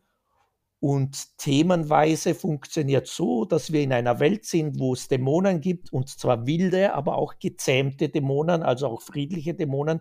Und wir sind Dämonenjäger in Ausbildung. Das heißt, wir haben gerade neu angefangen, als Dämonenjäger äh, zu beginnen und das zu lernen. Und unser Meister, der verschwindet auf eine, auf eine Mission kommt aber nicht zurück. Und wir müssen jetzt einerseits rausfinden, was da passiert ist, aber andererseits auch seine Aufgaben übernehmen, nämlich in diesen Orten zum Beispiel den Leuten da zu helfen. Demon Loop auf Steam momentan jetzt eben bekannt gegeben, dass es jetzt bald erscheint, beziehungsweise der Early Access bald losgeht. Early Access, für die Leute, die das nicht wissen, das ist quasi ein früher Zugang zu einer noch nicht ganz fertigen Version des Spiels, bei der man dann eben auch euch Feedback geben kann oder Magnolia Games, der Publisher und Entwickler, dann eben auch Feedback der Community einsammelt. Das heißt, in der Regel kriegt man da das Spiel ein bisschen günstiger, bevor es dann komplett fertig ist. Also man kann sozusagen noch an der, im Beta-Stadium noch so ein bisschen mitwirken, hat aber schon Zugang zum Spiel. Das geht dann irgendwann im Herbst, äh, Ende des Jahres oder so soll es losgehen mit dem Early Access? Genau, das ist der Plan. Der ursprüngliche Plan war sogar, dass Jürgen dann zur Spielemesse Mhm. fährt, werden wir jetzt eher nicht machen, weil es sind natürlich am Anfang keine Einnahmen da, darum braucht es da eine Förderung dass wir das überhaupt starten könnten oder der Jürgen sich da Vollzeit auf dieses Projekt stürzen konnte. Und ja, jetzt haben wir gesagt, das machen wir jetzt nicht, dass er vor Ort ist in Essen, aber um den Dreh herum Oktober, da wird es dann sicher irgendwas geben. Und wir müssen schauen, wann genau dieser Termin äh, sein wird. Vielleicht auch November oder Dezember. Aber das ist ja das Schöne. Man muss es ja nicht wie bei einem Brettspiel versuchen, zu einem gewissen mhm. Termin wie Spielemesse in Essen unbedingt fertig zu haben, sondern wenn es für Early Access fertig ist, dann ist es dafür fertig und sei das jetzt Dezember oder Oktober, das ist jetzt nicht so tragisch. Und wie du schon sagtest, das Schöne ist, es muss, wir können dann immer noch erweitern und ändern und auf das Feedback der User mhm. auch reagieren ist wirklich eine ganz andere Art der Veröffentlichung dann, gell? Statt irgendwelche Druckdaten hundertmal final abgeben zu müssen und dann irgendwelche Fehler drin zu haben, kann man hier patchen. Also Vor- und Nachteil. Wie, wie stark sind für dich die Unterschiede jetzt aufgefallen zwischen Video und Brettspiele? Also was, was gefällt dir jetzt an dieser digitalen Welt besser und was gefällt dir weniger gut? Also ja, wie du schon sagtest, dieses Abgeben ist da nicht so dramatisch mit Vor- und Nachteilen. Man könnte dann ein bisschen schleißig werden und sagen, naja, das kann man eh noch alles reparieren und mit einem Patch machen. Ist jetzt natürlich nicht das Ziel, dass man das so schleißig macht, sondern schon fertig macht und dann auf Feedback der, der User reagiert. Uh, für mich war das, für mich ist das eine ganz tolle Sache, dieses, dieses Videospiel entwickeln. Also war auch ein Herzensprojekt. Das war kein, keine Sache, wo ich sagte, kann man mal probieren oder ja, warum nicht, sondern das wollte ich immer schon machen, ein Computerspiel machen, weil ich einfach so viele Freiheiten habe. Äh, Sachen, die als Brettspiel nicht gehen, weil das Handling zu groß ist mhm. oder wo man aufpassen muss, dass das der Spieler nicht falsch macht und dadurch das Spielerlebnis ruiniert wird, das gibt es halt als, als, als Videospiel nicht. Du kannst, du hast viel mehr Freiheit. Du kannst einfach Spielmechaniken verstecken, ohne sie groß erklären mhm. zu müssen. Aber gleichzeitig sehe ich persönlich das auch als Gefahr oder möchte nicht in diese Falle treten, wo ich dann einfach mit Spielmechaniken daherkomme, die dann für das Spiel nicht so viel bringen. Die würde man nämlich als Brettspiel dann rauswerfen, mhm. entschlacken, weil ich mhm. muss ja die Regel erklären. Und wenn das zu wenig Spielspaß bringt, dann wirft man das raus als Brettspiel. Und ich will schon den ähnlichen Weg als auch in diesem Videospiel gehen. Das heißt, wenn ich das Gefühl habe, das macht zu wenig Spaß, das bringt nichts, hat keine Relevanz, ja, dann muss es einfach rausgehen und nicht einfach nur drinnen lassen, weil ich muss es ja eh nicht erklären und dann mhm. sind halt ein paar Zahlen mehr, mhm. sondern es soll schon auch für den Spieler einfach und zugänglich daherkommen. Und das ist zum Beispiel noch der nächste Vorteil. Ich kann einfach Orte machen, die einfach nur so fünf bis zehn Minuten dauern. Mhm. Das geht zwar als Brettspiel vielleicht auch, aber wenn halt die Aufbauzeit zehn Minuten ist und dann spiele ich das in zehn Minuten, ist das schon ein gewisses Missverhältnis, was die Leute zu Recht nicht so gern haben. Als mhm. Computerspiel habe ich ja keine Aufbauzeit. Das heißt, das kann ich einfach machen. Ich kann kurze Levels machen, lange Levels machen ich kann schöne Geschichten erzählen, ohne dass der, dass der Spieler das jetzt vorlesen muss und, und, und. Also ich habe mhm. schon sehr tolle Möglichkeiten. Müssen Leute, die deine Brettspiele mögen, jetzt fürchten, dass du nur noch Videospiele machst? Oder wird das jetzt einfach eine Parallelgeschichte bei dir werden, ein Parallelinteresse? Also es wird auf jeden Fall nur parallel sein und es wird auch, also Demon Loop ist auch ein Herzensprojekt, wo nicht nach Veröffentlichung dann abgeschlossen ist und das war's und vielleicht kommt das nächste und so weiter, sondern wir wollen bei Demon Loop immer wieder neuen Content nachliefern und da will ich auch dabei bleiben und es erscheinen ja auch von mir heuer andere Spiele im Herbst. Also ich arbeite hauptsächlich mhm. an Brett- und Kartenspiele und Gesellschaftsspiele und das andere braucht auch gar nicht so viel Zeit, weil das ganze Basteln fällt mhm. einfach weg. Das läuft insofern nebenher, aber mit viel Herzblut und Energie. Also, dann sind wir sehr gespannt auf Demon Loop, das erste Videospiel aus deinem Hause. Was würdest du sagen, ist die Zielgruppe? Sind das vor allem Leute, die auch den Solo-Modus wahrscheinlich in deinen Spielen mögen? Ähm, oder würdest du sagen, ist es was, was Videospieler anspricht und vielleicht sogar zu deinen Brettspielen bringt? Also, wer ist da so die Kernzielgruppe für Demon Loop, deiner Meinung nach? Ja, gute Frage. Ich glaube schon, dass die Leute, die meine Spiele mögen, äh, auch Demon Loop gern haben werden. Mhm. Wobei ich das auch schon wie ein Videospiel sehe. Das heißt, es wird wirklich sehr leicht starten. Es wird ohne Regelerklärung nur mit Tutorial einmal starten und dann sukzessiv was dazukommen. Ja, das heißt, das ist nicht gleich das erste Spiel, wo man dann ein wahnsinnig riesiges Zwei-Stunden-Erlebnis haben wird. Insofern wird es vielleicht nicht für alle sein, aber ja, es wird natürlich ein Videospiel sein und insofern sind Videospieler schon meine Zielgruppe. Slater Spire-Fans beispielsweise und so. Ich finde es auch sehr spannend, wo ich das angekündigt habe, dass es eben, was es alles kann, was sehr Spiel, was sehr wie ein Brettspiel sich anfühlt und für ein Brettspiel toll ist und dann sagen kann, ja, und es kostet übrigens 15 Euro etwa. genau. das ist dann schon wow. Du hast mhm. dann echt Stunden über Stunden Spielerlebnis für 15 Euro. Also vielleicht bringe ich den anderen, den einen oder anderen Brettspieler auch dazu zu sagen, ja, ähm, weil er meine Spiele mag, mhm. macht er das auch und weil es günstig ist. Und auch umgekehrt vielleicht, aber ich glaube, für einen Videospieler ist mein Name kein Begriff und das muss es auch nicht sein. Ja, aber kann ja, kann sich ja ändern nach Demon Loop. Vielleicht. genau. Wir drücken die Daumen und äh, sind gespannt auf den Herbst. Nicht nur wegen Demon Loop, sondern natürlich auch wegen weiteren spannenden Brettspielen bei dir.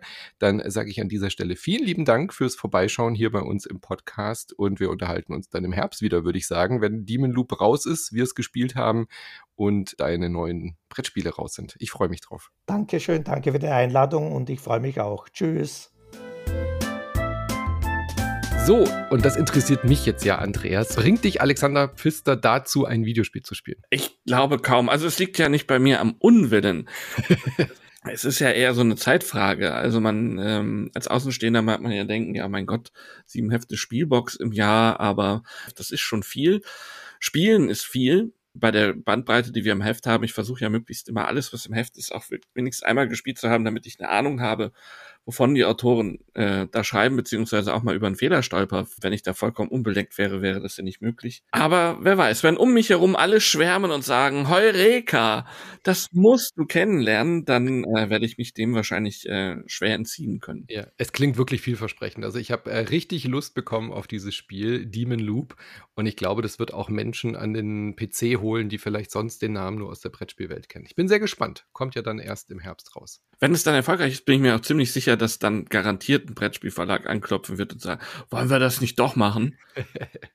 er hat aber bewusst extra Dinge eingebaut, die eben nur so mit einer Videospielumsetzung funktionieren, aber vielleicht in diesem Universum oder in dieser Welt einen Ableger werden das beobachten. Lass uns doch mal über einen anderen Punkt reden. Den fand ich total spannend, als ich das Nominierungsvideo geguckt habe, wie Millionen andere damals am Montag, 22. Mai, 16 Uhr und wahrscheinlich die Server weltweit zusammengebrochen sind.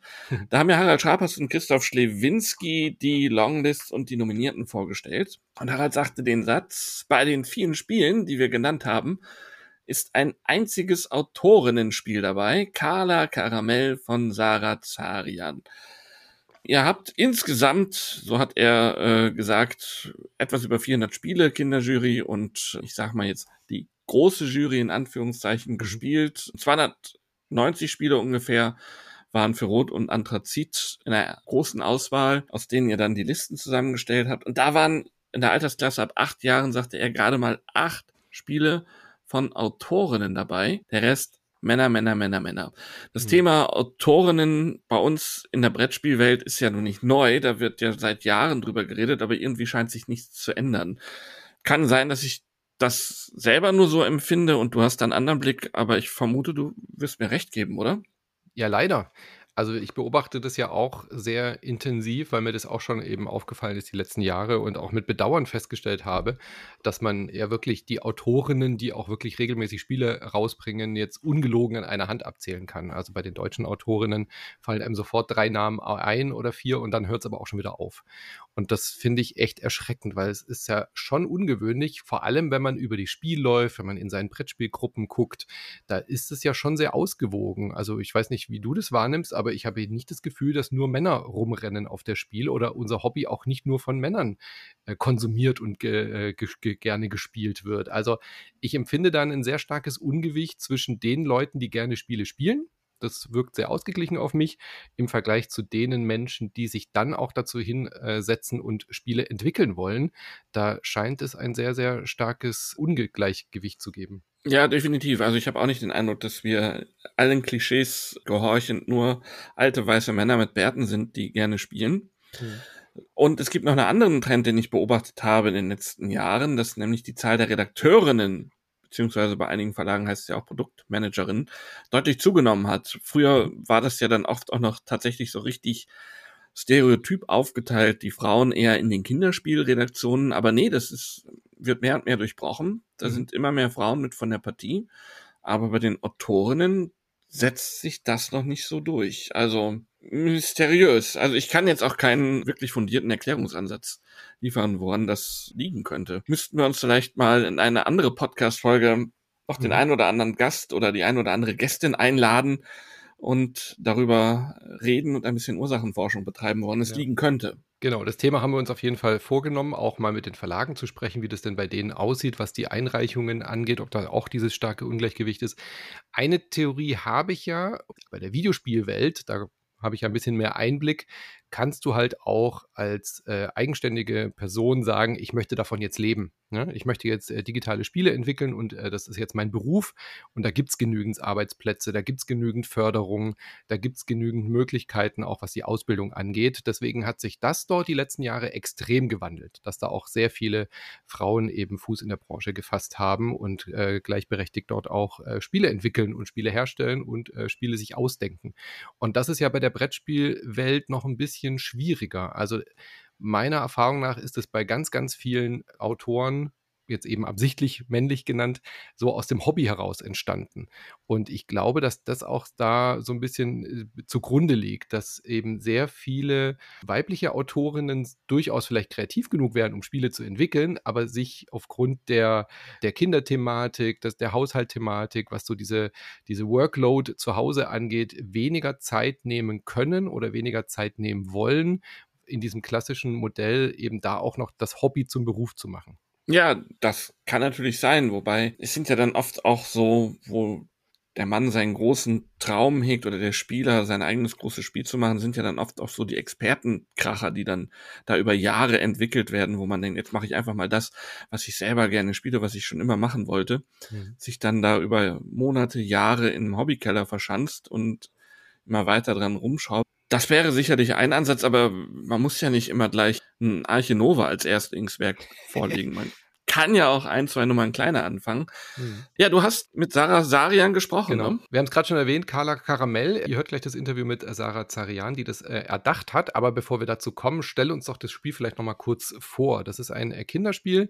Beides nicht unser Hauptmetier, aber du hast es dir als Absacker bei diesen heißen Temperaturen mit einem Eis in der Hand hoffentlich zu Gemüte geführt. Um was geht's? Es geht darum, dass wir Kindern, die vor unserem Eisstand warten, leckere Eise zusammenstellen wollen. Da können bis zu drei Kugeln in eine Eiswaffel getan werden und dann sind die Kinder glücklich und wir sind es am Ende auch, weil wenn wir es geschafft haben, drei Kugeln da reinzutun, dann kriegen wir die meisten Punkte. Wir spielen das Ganze kooperativ, um wird gewürfelt und der Würfel sagt uns dann halt immer, was wir machen sollen. Zum Beispiel, packe eine Kugel Vanilleeis in eine der ausliegenden Eiswaffen. Oder wenn der Kinderkopf erscheint, können wir halt ein Kind bedienen, beziehungsweise es gibt noch die Sonne und wenn die weiter wand die wandert über den Stand weiter und wenn die an eine Stelle kommt, wo eine komplett gefüllte Eiswaffe liegt, dann schmilzt das Eis und das ist verloren. Sind zwei Eis futsch, haben alle Kinder in der Runde verloren und ansonsten geht's darum halt so volle Eiswaffeln wie möglich unterzubringen. Der Reiz liegt dann sicherlich darin, je voller die Eiswaffeln werden, dass dann die Spannung steigt, oh Gott, jetzt bloß keine Sonne würfeln, bloß keine Sonne würfeln. Und das ist für Kinder ab vier Jahren, also ein sehr junges Alter, schon, glaube ich, ein ganz spannender Mechanismus, dass das da passieren kann. Da fiebert man also wirklich bei jedem Würfelwurf dann mit. Und Johanna Franz, die es für uns ähm, in der Spielbox auch vorgestellt hat, hat dann halt auch beobachtet, dass es für vier, fünfjährige dann auch wirklich schon schwierige taktische Entscheidungen sind, die sie fällen müssen, gebe ich halt dann lieber schon die Eiswaffel raus, die noch nicht ganz so voll ist und dann kriegen wir als Team weniger Punkte. Oder wo platziere ich jetzt diese Eiskugel? Wo kann ich die noch unterbringen? Ähm, ist dann das Risiko zu groß, dass die Sonne vielleicht gleich dahin kommt? Und ähm, sie fand das ein sehr reizvolles Kooperationsspiel, das kann ich auch nur bestätigen, auch wenn ich vielleicht emotional etwas abgestumpfter bin als so mancher Vierjährige, der es gespielt hat. Und äh, wie so oft bei den Kinderspielen sieht es natürlich auch einfach ganz zauberhaft aus, wenn dieser mhm. kleine Eisstand auf dem Tisch aufgebaut wird. Das ist sehr schön von Loki, dem Verlag, wo es erschienen ist, umgesetzt worden, muss ich sagen auch die ganze Aufmachung und so wirklich sehr gelungen. Also kann ich, äh, wie gesagt, ich bin ja nicht in der Kinderspieljury, kann ich aber total nachvollziehen, dass dieses Spiel da auch es auf die Nominierungsliste geschafft hat. Ja, dann lass uns doch mal hören, was Sarah zu erzählen hat. Genau, sehr spannend. Auch sie hat nämlich Bezug zu Videospielen. Mats ab.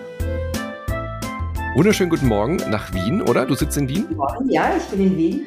Mein Name ist Sarah Zarian. Ich bin im weitesten Sinne Medienschaffende für Kinder und Jugendliche natürlich mein Steckenpferd sind Kinderspiele. Ich liebe es für Kinder, vor allem ja für Kleinkinder eigentlich, kooperative Spiele zu entwickeln. Ich habe jetzt auch ein Kinderbuch rausgebracht und ja, und arbeite auch, also arbeite im Moment beratend bin ich, arbeite ich an einer App für Kinder und Jugendliche. Und du bist jetzt ganz frisch äh, nominiert zum Kinderspiel des Jahres mit deinem Kinderspiel Carla Karamell. Ja. Glückwunsch an der Stelle. Vielen Dank, vielen Dank, ich freue mich sehr. Aber das heißt, du bist nicht hauptberuflich jetzt Brettspielerfinderin, sondern siehst es eher übergreifend über alle Medien hinweg. Genau, also ich sehe das, es ist mein Beruf, also ich bin selbstständig und mein Beruf mhm. sind eigentlich mehrere Sachen, mehrere Dinge, die ich tue, fasst sich das zusammen. Ja, also es sind, wie gesagt, die App, es sind Kinderspiele. Ich arbeite auch an Kinderbüchern und äh, ja, das ist, das ist im mhm. weitesten, das sind die drei Dinge, die ich gerade mache. Wie, wie kommt dieser Fokus auf Kinderspiele oder, oder Kinderbücher? Bist du irgendwie aus der Pädagogik? Hat sich das so entwickelt? Oder wie bist du dazu gekommen oder auf die Idee gekommen, äh, spezielle Medien oder, oder Spiele für Kinder zu entwickeln? Ich habe schon in meinem Studium war irgendwie schon diese Faszination da für das Thema Kindheit. Ich habe Romanistik studiert, also das ist äh, französische Sprache und Literatur mhm. und im Nebenfach ähm, Kommunikationswissenschaften, wobei ich mich sehr auf Medienpädagogik spezialisiert habe. Und da habe ich schon mir angeschaut, vor allem das Thema Kindheit in der Literatur, in der französischen Literatur. Und das hat mich immer fasziniert, weil ich finde, das ist so eine prägende, kurze Phase des Lebens, die ersten, äh, mhm. sag mal, die ersten sieben, acht Jahre. Das ist, ich habe vor kurzem mal gehört von irgendwer hat gesagt, das ist da in der, der, Zeitpunkt, wo sich deine Software im Gehirn bildet. Ja, das ist da, wie du fühlst, ja. wie du denkst, wie du all das. Und ich finde, das ist so eine wichtige, so eine schöne Phase und gleichzeitig so eine intensive Phase, was man fühlt, all, all das, was was später noch kommen wird. Man hat, man fühlt es zum ersten Mal und ich finde, das hat so einen so ein Zauber und ähm, gleichzeitig auch zum mhm. Beispiel die Ängste, die man hat, das ist alles so groß, so aufgeblasen. Und, ähm, und mich, mich hat das ja immer schon fasziniert, für Kinder, für Kinder Welten zu schaffen. Wie gehst du denn an ein neues Projekt ran? Also jetzt vielleicht mal ein Beispiel von äh, Carla Karamell. Wie gehst du ans Spieleerfinden generell ran und bei dem Projekt jetzt? Was ist da erst die Idee? Ist eine gewisse pädagogischer Ansatz im Vordergrund oder eine, vielleicht sogar das Alter? Wie muss man sich das vorstellen? Also bei Carla Karamell war es ja so, dass ähm, da, da, gibt es ein Vorgängerspiel, Monsieur Carousel, auch beim Verlag Loki mhm. erschienen. Und da ähm, war das so, das spielt bei beiden Spielen Spielen äh, geht es um das Thema Wetter im weitesten Sinne. Also bei Monsieur Carousel war das noch so, dass man den Regen ähm, aufhalten muss und die Sonne ist ganz positiv, weil wenn die Sonne scheint, dann regnet es weniger und dann, äh, weil wenn es zu viel, wenn es zu schütten beginnt, dann sperrt Herr Karussell sein Fahrgeschäft zu und die Kinder können nicht mehr fahren. Und damals, das war eben so, wie gesagt, das Vorgängerspiel. Meine Mutter hat sich dieses Spiel angeschaut und hat gesagt, Sarah, ist ein wunderschönes Spiel, aber es ist schon eine sehr eurozentristische Sicht, zu sagen, oh, der Regen ist böse und die Sonne ist dieses, es ist ja auch oft im Kinderspiel, ist ja die Sonne diese Happy-Go-Lucky-Komponente. Wow, es scheint die Sonne, mhm. alle freuen sich, prima. Und dann habe ich mir gedacht, stimmt, zum Beispiel im Mittleren Osten, da ist der Regen, hat, hat so eine große Faszination. Natürlich dort ist es heiß, viel mhm. trockener. Äh, und zum Beispiel im Iran ist es ja so, dass der, der, der, das Wort Regen das ist gleichzeitig ein Vorname. Boron heißt Regen. Das für Buben und Mädchen, das ist ein Unisex-Vorname. Mhm. Und das ist etwas, da heißen alle Regen, weil das so toll ist dort. Und mir haben diese Worte von meiner Mutter zu denken gegeben, zu sagen, ah ja, stimmt, das ist sehr eurozentrisch, dass man sagt, hoffentlich scheint die Sonne und sonst ist schlechtes Wetter. Und dann habe ich das im Hinterkopf gehabt und dann war ich in Salzburg, wo es eigentlich wirklich viel regnet den ganzen Sommer. Und es war so besonders heiß dort mit dieser Hitze äh, mitten in Österreich. Ich meine, okay, es war auch wirklich Hochsommer, aber trotzdem ist eine mhm. sehr starke Hitze.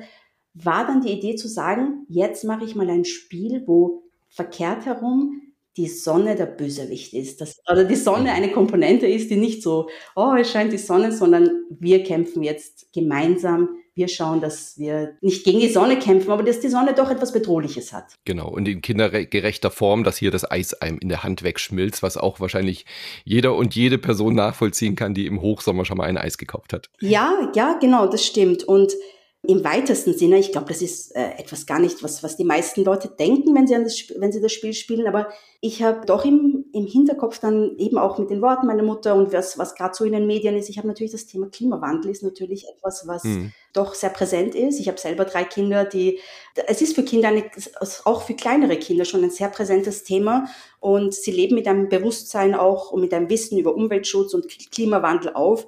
Und ich habe mir gedacht, okay, wie kann man nicht Angst generieren und jetzt nicht in mhm. jungem Alter beginnen, ein Spiel über Gletscherschmelze zum Beispiel zu machen. Das hat mich nicht interessiert. Aber trotzdem dieses Phänomen, wenn die Sonne zu stark ist, wenn sie zu nah ist, dann kann sie Dinge zum Schmelzen bringen. Und äh, ja, und ich habe mir gedacht, Eis, also Speiseeis, ist das naheliegendste, mhm. weil kindgerecht und positiv konnotiert. Ja, eben, also immer äh, Kinderspiele mit erhobenem Zeigefinger sind ja auch immer schwierig. Ja. Also das ist dann, da hat man immer so das Gefühl, das ist dann eher was, was die Erwachsenen kaufen, aber die Kinder gar nicht so ansprechen. Genau, genau. Und aber mich inspiriert das Thema Wetter schon sehr, auch im Kinderspiel. Einerseits hat es was, es ist äh, natürlich beim kooperativen Spiel bietet es sich an, weil man muss auch wenn man schon nicht mit, miteinander, gegeneinander spielt, dann muss man doch gemeinsam gegen irgendein Bösewicht, muss es geben im Spiel. Und da bietet sich natürlich das Wetter gut an und gleichzeitig, ja, hat, hat, hat es ein paar auch Hintergedanken von mir, also Hintergedanken nicht negativ, aber mhm. so ein paar Gedanken habe ich mir schon dazu gemacht, wie kann man bestimmte Phänomene beim Wetter auch spielerisch aufgreifen. Reizt sich das dann auch mal ein ähm, Spiel für Erwachsene, Jugendliche oder eben auch irgendwie, was weiß ich, im Bereich Kennerspiel oder Expertenspiel sogar? Also spielst du selber auch gerne solche Spiele oder ist es irgendwie eher nö, dass du sagst, nö, ich will mich auf Kinderspiele spezialisieren? Mm, im, lustigerweise, ich habe, bevor ich kommerzielle Spiele gemacht habe, war ich im Serious Games Bereich. Also da habe ich, ich habe begonnen mhm. eigentlich im Museum und im Science Center. Und ähm, da waren natürlich auch zum Beispiel zeitgenössische Kunst, da ist immer die große Frage, wie kann man, wenn die Kinder im Museum oder Jugendliche im Museumsraum stehen, wie kann man Kindern das rüberbringen, was sie vielleicht vordergründig auf den ersten Blick nicht verstehen oder womit sie nichts anfangen können. Und da war natürlich das Spiel und das spielerische die spielerische Vermittlung war ein Riesenthema. Da habe ich begonnen, Spiele eigentlich für Jugendliche zu machen. Ja, also ich habe, mhm. das war, also das waren dann meistens Oberstufe. Und jetzt war ich im Kinderspielbereich. Mich reizt es schon, auch ja, Familienspiele, das ist, ich glaube, ich, ich tue mich jetzt langsam auch, so wie meine, also meine, meine Söhne zum Beispiel, die sind jetzt, die sind Zwillinge, sind acht Jahre alt und zum Beispiel wir lieben King of Tokyo. Mhm. Wir spielen das wahnsinnig gerne. Oder was wir auch rauf und runter gespielt haben, war ähm, Zombie Kids. Also das waren so die Spiele, die, oh ja. die ich sehr gerne einfach in den letzten Jahren gespielt habe. Und dann habe ich mir auch gedacht, ja, das eigentlich reizt mich das schon, auch für ein, für ein höheres Alter was zu machen. Ja klar, es prägt natürlich auch, wenn die Kinder dann mehr in dem Alter sind, dass man dann auch das Spielverhalten so ein bisschen verändert. Genau, genau. Aber wieso, wie ich noch keine Kinder gehabt habe und das rein beruflich gemacht habe, war ich eigentlich schon im, im älteren Sektor zu Hause. Mhm. Jetzt ähm, warst du ja oder bist du nominiert aktuell. Mhm. Wir sind jetzt noch im ähm, Zeitraum vor der Verleihung. Wir sehen uns ja dann in Berlin. Freue ich mich auch schon sehr mhm. drauf. Wie hat sich das denn angefühlt, für Kinderspiel des Jahres nominiert zu werden? Wie hast du reagiert? Wie hast du davon erfahren? Also es ist jetzt schon seit einigen Jahren, natürlich, wenn man ein Spiel entwickelt, ist, ist das Spiel des Jahres ist für mich schon so, okay, dass man dann vorm Fernseher sitzt, beziehungsweise vom Stream. Genau, vom genau. Stream. Und aber äh, tatsächlich, ich habe mir das erst, also ich habe gewusst, das ist da wird das bekannt gegeben und habe schon mein Handy gezückt. Und dann hat man gesagt, nein, jetzt machen wir schon ein Event draus und haben, wir sind wirklich tatsächlich mit drei Kindern, mein Mann, ich, vom Fernseher ähm, und er hat das sozusagen rüber auf dem, auf dem großen Bildschirm und dann haben wir uns das angeschaut. Ja, und dann wurde das bekannt gegeben. Zuerst einmal, dass es in der Longlist ist und mhm. dann hat mich mein Mann noch ein bisschen so aufgezogen, hat gesagt, ja, ja, okay, Longlist, ist noch nichts. Also, also erste Nominierung, dann wird's interessant. Und dann war ich tatsächlich auch nominiert und dann, ich habe mich wahnsinnig gefreut. Also ja, das ist schon ein, ein, ich meine, das ist ein wichtiger Preis und man kann auch sagen, okay, Preise, was ist schon ein Preis? Aber es ist doch eine, es ist, es ist eine Anerkennung und gerade gerade Spieler finden, ich finde, das ist so ein, das ist so ein langer Weg. Es ist eine Idee mhm. bis zum, es ist ja wie man bei einem Spiel ist es ja wenn man ein Buch macht oder Buch schreibt, dann hat man bestenfalls, also jetzt von einem Roman, da hast du immer mehr, musst du immer mehr haben. Aber ich finde bei einem Spiel, gerade beim Kinderspiel, musst immer in deinem Kopf, es muss sich immer reduzieren und es muss immer vereinfacht mhm. und damit es simpel und gleichzeitig logisch ist. Ja, das, das ist irgendwie, es ist so ein langer Weg. Also zum Beispiel manche Leute lieben Sudoku lösen und ich finde, ein Brettspiel zu erfinden oder zu entwickeln, hat was von einem sehr schwierigen Sudoku, bis man das, man muss tüfteln, tüfteln, tüfteln und dann denkt man, man hat was ganz Tolles und dann kommt es auf die Messen gehen und dann sagt ihr, viele sagen dir nein und dann sagt dann doch irgendwer ja und dann ist das wieder draus. Das ist ein, wirklich ein Prozess von vielen Jahren, also mhm. bis ein Spiel am Markt ist. Das ist wirklich, also ich meine, für mich ist Carla Caramel schon, es ist eigentlich, also ich, es ist wirklich ein, ein, ein eine Anekdote aus meiner Vergangenheit, aber jetzt ist es auch einmal so aktuell, mhm. weil es natürlich auch erst jetzt am Markt ist. Aber also es wurde, ich weiß nicht, 2018, 2019 um, um den Dreh gemacht, ja. Und ja, es ist ein, sehr, Weg, sehr langer Weg und man braucht echt einen langen Atem und dann aber dann sowas, so eine Anerkennung zu kriegen und die Nominierung ist für mich wirklich eine schöne Anerkennung und ich bin natürlich sehr gespannt auf Berlin, aber bis dahin, das, das ist wirklich toll, ich freue mich. Gut, äh, dann herzlichen Glückwunsch nochmal zur Nominierung mhm. und ich drücke natürlich die Daumen, mhm. dass die Kinderspiel, was die Kinderspieljury da entscheidet, erfahren wir dann am 16. Mhm. Juli. Dann freue ich mich auf Berlin, äh, weiterhin viel Erfolg und viel Spaß, vor allem beim Spiele erfinden Danke. und ich freue mich darauf zu sehen, was in Zukunft von dir kommt vielleicht nicht nur im Kinderspielbereich. Ich bin gespannt. Ja, gut, ich werde ich es angehen. Dankeschön. In der Tat, ein sehr spannendes Gespräch mit Sarah Sarian.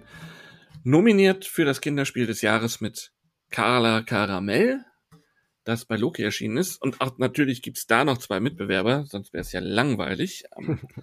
Mit nominiert ist noch Gigamon von Joanne Roussel und Karim Aouidat im Original beim französischen Verlag Studio Asch erschienen und von Miraculous nach Deutschland gebracht und Mysterium Kids von Antonin Bocara und Yves Irschfeld im Original bei Liebe Lüd und Space Cow und über Asmodee in Deutschland verbreitet.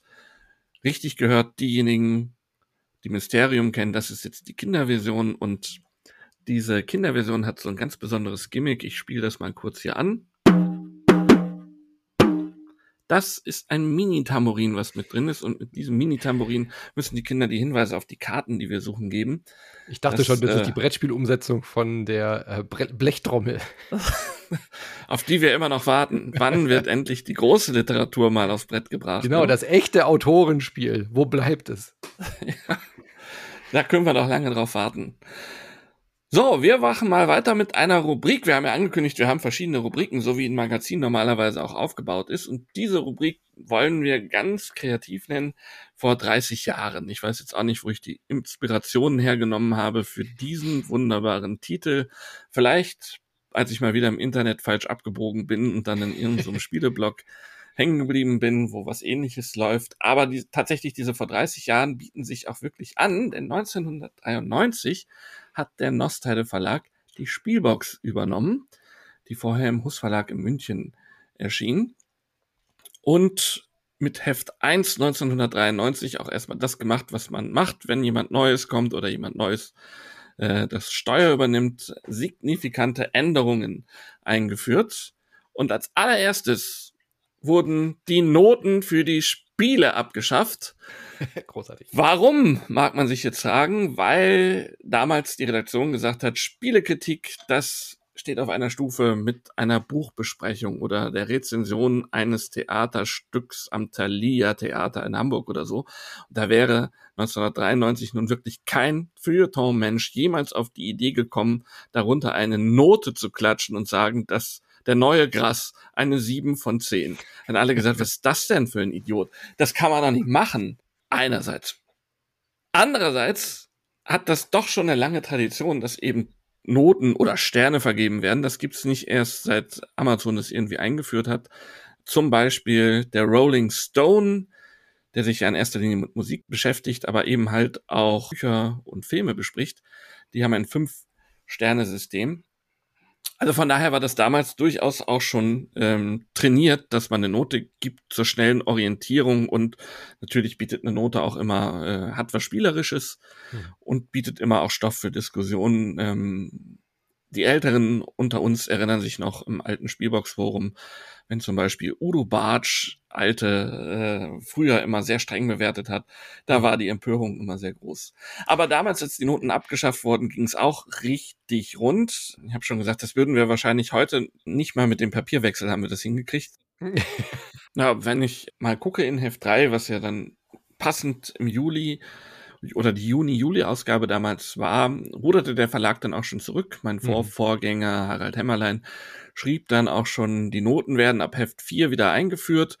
Und ab Heft 5 gab es dann auch wieder, dass mehrere der Kritiker eine Note abgegeben haben zu einem Spiel ja, das hat sich einfach bewährt, dass wir das so machen und da wollen wir auch bei bleiben. Und wir haben ja diesen Part sogar noch ein bisschen ausgebaut. Wir haben die Zahl der Noten erhöht und eigentlich jeder unserer Kritiker gibt ja auch dann immer noch einen kurzen Kommentar ab, warum er ein Spiel gut oder schlecht findet oder was ihm besonders gefallen hat, was ihn besonders stört. Sehr schön fand ich, und damit, wenn wir ein bisschen in der Historie blättern, fand ich halt ein Editorial von Heft 2 noch den Hinweis, dass auch ein Leserbrief in Memmelsdorf oder damals saß der Verlag ja noch in Bamberg eingetroffen ist, wo ein Leser sich beschwerte, ob er denn jetzt alle Rezensionen lesen müsse, um zu wissen, wie ein Spiel zu finden ist. Und Harald Hämmerlein schrieb dann damals so sinngemäß, also dazu fällt uns jetzt wirklich überhaupt nichts mehr ein. Und diese Bemerkung wiederum hat weitere Leserzuschriften ähm, provoziert und auch eine sehr kurze, die ich gerne mal eben vorlesen möchte, nämlich ein Leser aus Mörs schrieb damals, Ihre Editorial-Bemerkung, dazu fällt uns nun wirklich nichts mehr ein, erscheint mir eine Spur zu arrogant. Meines Erachtens geht es weniger um das Prinzip Benotung, sondern darum, dass in der neuen Spielbox jeweils nur noch ein Kritiker an ein Spiel herangelassen wird. In der alten Spielbox nahmen sich in der Regel mindestens drei, in der Mehrzahl sogar sechs oder sieben Kritiker eines Spiels an. Diese Vielfalt der Kritikermeinungen konnten natürlich nur in standardisierter Form veröffentlicht werden, weil sie ansonsten das Heft gesprengt hätten. Richtig, konnte ja nicht jeder eine Rezension schreiben. Gezeichnet war dieser Leserbrief mit Harald Schrapers, heute dem einen oder anderen als unser Autor bekannt und als Vorsitzender der Jury Spiel des Jahres. Großartig. Also damals schon meinungsstark, meinungsfreudig. Und da war der doch noch Teenager, Andreas. Da hat er es schon gelesen, ja, mit dann, ich rechne kurz zurück, 14, ähm, schon total drin im Hobby. Nein, man sieht, die Szene ist äh, klein, ne? also geradezu incestuös. Ähm, wenn man da die alten Leserbriefseiten anguckt, und damals gab es noch sehr viele Leserbriefe, wahrscheinlich auch, weil es ja das Internet noch nicht gab, wo jeder diverse Möglichkeiten hatten, äh, sozusagen seine Meinung zu verbreiten, hat man halt an die Redaktion geschrieben. Da tauchen immer wieder Namen auf, die wir heute gut kennen aus anderen Zusammenhängen in der Spieleszene. Also wir wollen ja auch jetzt regelmäßig mal in diese alten Hefte reinblättern und dann werden wir da sicherlich drüber stolpern, äh, wer da noch alles geschrieben hat. Warst du denn zu der Zeit sehr aktiv auch, so was Brettspiele angeht? Also da, ich hatte ich da noch gar ich, eine nicht. kurze Phase, wo ich dann wieder doch eher auf der Videospielwelt unterwegs war, ja. Da hatte das alles für mich noch keine größere Bedeutung wieder. Das fing erst bei mir tatsächlich so mit den Nach-Abi-Wehen Anfang Studium an, als dann hm. die Siedler kam. Also es ja, ist so, eine, so eine langweilige klassische Spielerkarriere bei mir, ja, dass äh, man sie jetzt nicht nochmal erzählen möchte, weil äh, sie ist millionenfach ja. genau so geschrieben worden. Aber ich spreche das deswegen an, weil ich mit Erstaunen festgestellt habe, dass wir 1993 in der Spielbox, hätte ich das mal gekauft, hätte ich das mal gewusst, hätte ich sogar was über Videospiele darin erfahren. Wäre ja, äh, also das hat mich jetzt total überrascht, ehrlich gesagt. Das hatte eine Tradition tatsächlich in der Spielbox. Es ging auch so los, dass äh, beide Spielewelten da betrachtet wurden. Also die Spielbox war dann wahrscheinlich tatsächlich auch die erste Computerspielzeitschrift mit. Ich weiß nicht genau, wann die GameStar wirklich entstanden ist, aber die Spielbox legte ja schon 1981 los und mhm. ähm, da waren Videospiele ja tatsächlich noch so, dass du weiße Balken über mit so einem Drehrad über den Monitor oder den Fernseher im Wohnzimmer bewegt hast, um quasi Tennis zu spielen. 93 passierte was ganz Großartiges, glaube ich, für die Videospielszene. Super Nintendo erschien. Oh ja. Und das Gerät wurde auch äh, vorgestellt, so wie man sich das vorstellt, ne, mit allen technischen Details wie 512 mal 448 Pixeln vergleichsweise hohe Auflösung. Dann stand da auch noch, dass es SCART-Kabel gibt und man so und so alles anschließen kann. Ganz großartig. Ja, was aber wahrscheinlich tatsächlich für Videospielbereich wirklich wichtig ist, weil wir die technischen Voraussetzungen mhm. wissen, ob äh, das Gerät was kann. Wenn man es heute sehen würde, würde man wahrscheinlich denken, oh Gott, was, was war ja, das damals in der Über Zeit? die Technik muss man natürlich immer auch reden. Das war ja die Hardware des Super NES. Man musste ja auch wissen, kann ich das an meinem Röhrenfernseher anschließen? das stimmt. Ja, aber es war eine legendäre Zeit, also dass wir da tatsächlich in der Spielbox jetzt so Klassiker finden wie kleine Tests oder Eindrücke zu Super Mario Kart, F-Zero, Super Mario World und natürlich Legend of Zelda. Ich meine, das ist äh, dieses Jahr kam wieder ein Zelda raus, also die Serie ist immer noch aktiv und Nintendo ist natürlich immer noch ein riesiges Thema. Ähm, super spannend, da einfach in 30 Jahre zurück im Brettspielkontext darüber zu lesen. Ja. Aber kann ich glaube ich schon mal spoilern, da werden wir nicht wieder hingehen und jetzt auch noch anfangen, eine Videospielecke freizuräumen in der ähm, Spielbox. Wir bleiben bei den klassischen Brett- und Gesellschaftsspielen. Aber Harald würde wieder eine, einen Leserbrief schreiben. Da wäre ich mir sicher, wenn du das tun würdest. Das stimmt. Über die Unvereinbarkeit der beiden Genres und dass da doch zwei Welten aufeinander prallen. Nein, er muss ja auch ganz klar sagen, das äh, Feld Computervideospiele Games wie wir das in Abgrenzung zu den Brettspielen dann gerne sagen, das ist ja auch wirklich sehr gut bestellt in hm. Deutschland. Ja. Deutlich besser als das Genre Brettspiel. Genau. Ich finde es auch gut, dass die Spielbox da ihrem Markenkern treu bleibt und sich wirklich um die Brettspiele kümmert. Was ich jetzt aber auch erschreckend fand, du hast schon Siedler angesprochen, das war ja auch wieder so mein Eintritt in die Spielewelt, davor halt irgendwie auch noch nicht so richtig wieder oft in, in der Szene gewesen. Aber deswegen umso spannender jetzt vor 30 Jahren zu sehen, dass man von diesen Spielen, die in diesem Heft auftauchen, nicht mehr wirklich so viel kennt. Also mir ging das zumindest so. Ich weiß nicht, ob du da ein anderes Gefühl für hattest. Nee, aber vielleicht auch, weil ich damals eben selber noch nicht hm. äh, so drin steckte. Also, aber da sind Titel drin wie Galerie der Diebe, das bei Parker erschienen ist. Hans Damm von Reinhard Wittig bei Platz. Da kennen heute wahrscheinlich die meisten schon den Verlagsnamen gar nicht mehr. Mhm. Was vielleicht der eine oder andere kennt, war auch auf der Auswahlliste Spiel des Jahres das Spiel der Türme von Rudi Hoffmann damals bei Schmidt-Spiele, ähm, aber wahrscheinlich auch in Vergessenheit geraten. Aber ein guter Anlass, um nochmal die Unterrubrik Spielbox History eben zu machen, weil über Schmidt-Spiele gab es damals dann auch noch von Wolfgang Lüdke einen Artikel, ähm, weil Schmidt damals beschlossen hatte, sie legen jetzt eine neue Serie mit Autorenspielen auf. Da war dann unter anderem Rudi Hoffmann dabei, Wolfgang Kramer, Sid Saxon, ähm, Alex Randolph, also die, die man damals schon kannte. Und ähm, er schreibt dann halt über den Verlag aus Eching bei München. Und jetzt kommt der History-Part, weil viele sich erstmal fragen, Moment mal, Wolfgang Lüdke?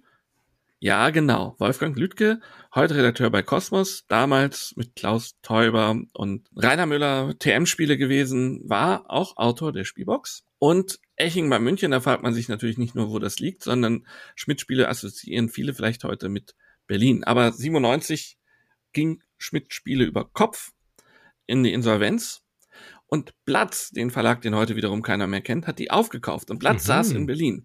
Die haben aber gesagt, Moment mal, Mensch, ärgere dich nicht, Schmidt-Spiele, das ist so eine starke Marke. Keiner kennt quasi den kleinen Papagei, der unser Logo ist und auf der Spieleschachtel prangt. Wir machen das weiter unter dem Label Schmidt-Spiele. Und so ist dieser klassische Verlag, der mit dem urdeutschen Spiel Mensch ärgere dich nicht groß geworden ist, erhalten geblieben. Und Daher kennen wir ihn noch immer. Ende von Spielbox History für diesen Moment. Sehr schön fand ich auch andere Sachen wie die Besprechung zu das Gurken-Solo, das heute wahrscheinlich auch zu Recht kein Mensch mehr kennt, weil es unseren Ansprüchen nicht mehr genügt. Aber auch damals schon so, ne, das Thema ein, ein Rennen verschiedener Gurken ist eher absurd, aber es wurde damals schon als erfrischend gefeiert, dass es nicht immer nur irgendwelche Fantasy-Helden und Ritter sind, mhm. die man spielen muss, sondern mal so ein abseitiges Thema gemacht wurde. Äh, das Spiel selber gefiel dem Kollegen Peter Neugebauer. Schöne Grüße, er schreibt ja heute für die Fair Play. Ist uns auch, denke ich, immer noch als Leser sehr verbunden. Also ich weiß, dass er auch im Austausch mit Udo Bartsch immer noch steht und auch für die Spiele auch ja ab und zu was geschrieben hat. Fand es nicht so gut, weil es zu glückslastig war. Aber das ist natürlich jetzt nicht das richtige Medium hier im Podcast. Peter hat ein wunderbares Spielfoto gemacht. Nicht so langweilig, wie wir das heute machen, immer das Spielmaterial aufbauen und vielleicht nochmal das ein oder andere Detail zeigen. Nein, er ist auf den Wochenmarkt gegangen und eine Verkäuferin am Obst- und Gemüsestand, die aussieht wie so eine Inge, gibt einer Kundin, die schon das Portemonnaie gezückt hat und die Kundin sieht total aus wie so eine Gertrud, dieses Spiel über die, äh, über den Tisch und so wird das Gurkensolo da verkauft. Herrlich. Schade nur, dass man das Spiel gar nicht so gut erkennen kann auf dem Foto, weil die Kameras 93 noch nicht so, so gut waren, um das wirklich äh, rauszuziehen. Das Cover ist sehr verwaschen, aber ach ja, es war eine andere Zeit. Oder da, vielleicht da musst du doch mal das heute auch wieder machen. Ja, ja, wenn du in die Spiel doch äh, guckst, da gibt's öfter doch mal so Fotos, die irgendwie in der Natur aufgenommen werden zu Lieblingsspielen und so. Also vielleicht ja, aber mal gut, von den da Kollegen haben wir ja so den internen äh, Wettbewerb, wer schafft es, sich selbst am lächerlichsten zu machen. äh, mit seiner Fotoumsetzung ähm, zum, zum Spiel, ja. Okay, Aber Andreas Challenge accepted. Ich werde versuchen, kreativere Fotos für meine Artikel zu, zu machen. Ich werde auf jeden Fall auf den Wochenmarkt gehen nächste Woche. also das Motiv, das kennt ja jetzt auch keiner mehr. Das kann man erstmal wieder äh, wiederbeleben. Ja, ähm, da kommt ja keiner drauf und sagt, Moment, 1993, da war doch schon mal so ein Bild in der Spielbox. Wiederholen die das jetzt nur? Ja, spätestens nach diesem Podcast weiß die Weltgeschichte davon. Ja, ja definitiv. Äh, jetzt werden nicht, nicht viele unserer Leser, die ja auch die Hefte archivieren, zumindest noch die alten Hefte, die auf dem vernünftigen Hochglanzpapier gedruckt wurden, ho, ho, ho, äh, das raussuchen und sich angucken. Ähm, ein Spiel kennen wir aber doch noch, was damals besprochen mhm. wurde, nämlich Bluff das ist bei FX Schmidt damals erschienen, kennt heute auch keiner mehr als Spieleverlag wahrscheinlich, wurde dann irgendwann Ende der 90er von Ravensburger gekauft, existiert dort als Marke auch noch fort, aber nur noch für Kinderbücher. Bluff wurde Spiel des Jahres und tatsächlich ist es mir nicht genau zu recherchieren gewesen, wie die Geschichte des Spiels ist, denn es kommt aus den USA, ist von Richard Borg. Der hat es wahrscheinlich als Doubters Dice erstmal im Eigenverlag veröffentlicht. Das sagt jedenfalls der deutsche Wikipedia-Artikel dazu. Und dann gab es 1988 eine Version von MB namens Liar's Dice. Die ist allerdings laut englischsprachigem Wiki schon 1987 erschienen. Und James Wallace, der in diesem Jahr das Büchlein Everybody Wins rausgebracht hat, datiert es auf 1984. Also man kann das nicht so wirklich nachvollziehen. Äh, wenn du das nämlich bei Boardgame Geek wiederum eingibst, steht da als Erscheinungsjahr 1800.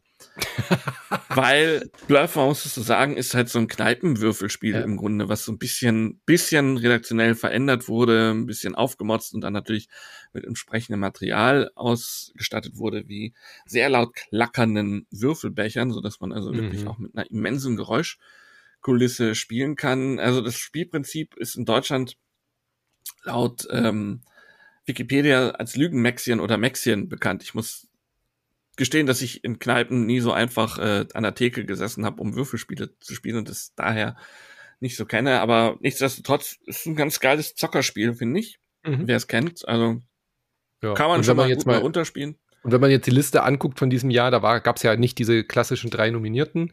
Da war Bluff, Sartre, Quarto, Modern Art, Pusher Tutanchamun, Spiel der Türme, was du ja auch gerade schon erwähnt hattest, Rheingold und Ringelrangel. Und es gibt ja Jahre, wo man sagt, okay, da hat jetzt vielleicht nicht das bekannteste oder äh, das Spiel gewonnen, was dann auch über die Jahre überdauert hat, aber Bluff kriegst du ja heute immer noch überall. Also von daher, glaube ich, äh, war das schon auch ein guter Pick zu der Zeit. Das stimmt.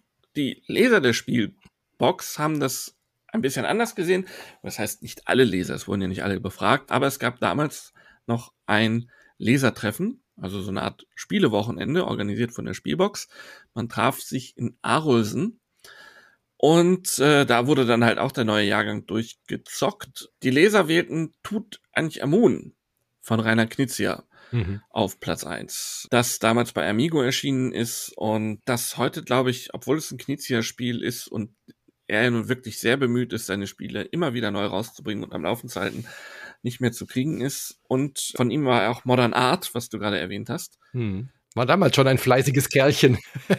Der war damals schon ein fleißiges Kerlchen. Damit wollen wir die Rückschau auf das Heft vielleicht auch abschließen, denn es gab damals ein Porträt über diesen jungen, aufstrebenden Autor Rainer Knizia in der Spielbox, geschrieben von Edwin Ruschitzka. Und schon hm, wieder liebe Grüße.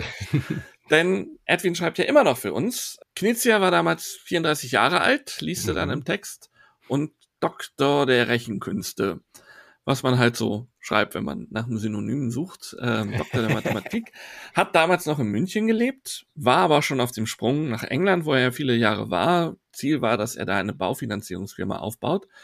Seit acht Jahren oder zehn Jahren ist er ja aber wieder zurück in München, betreibt mhm. da sein, nennen wir es mal Studio, weil Rainer Knizia ist ja kein Spieleautor, der alleine in seinem Kämmerlein sitzt und äh, entwickelt.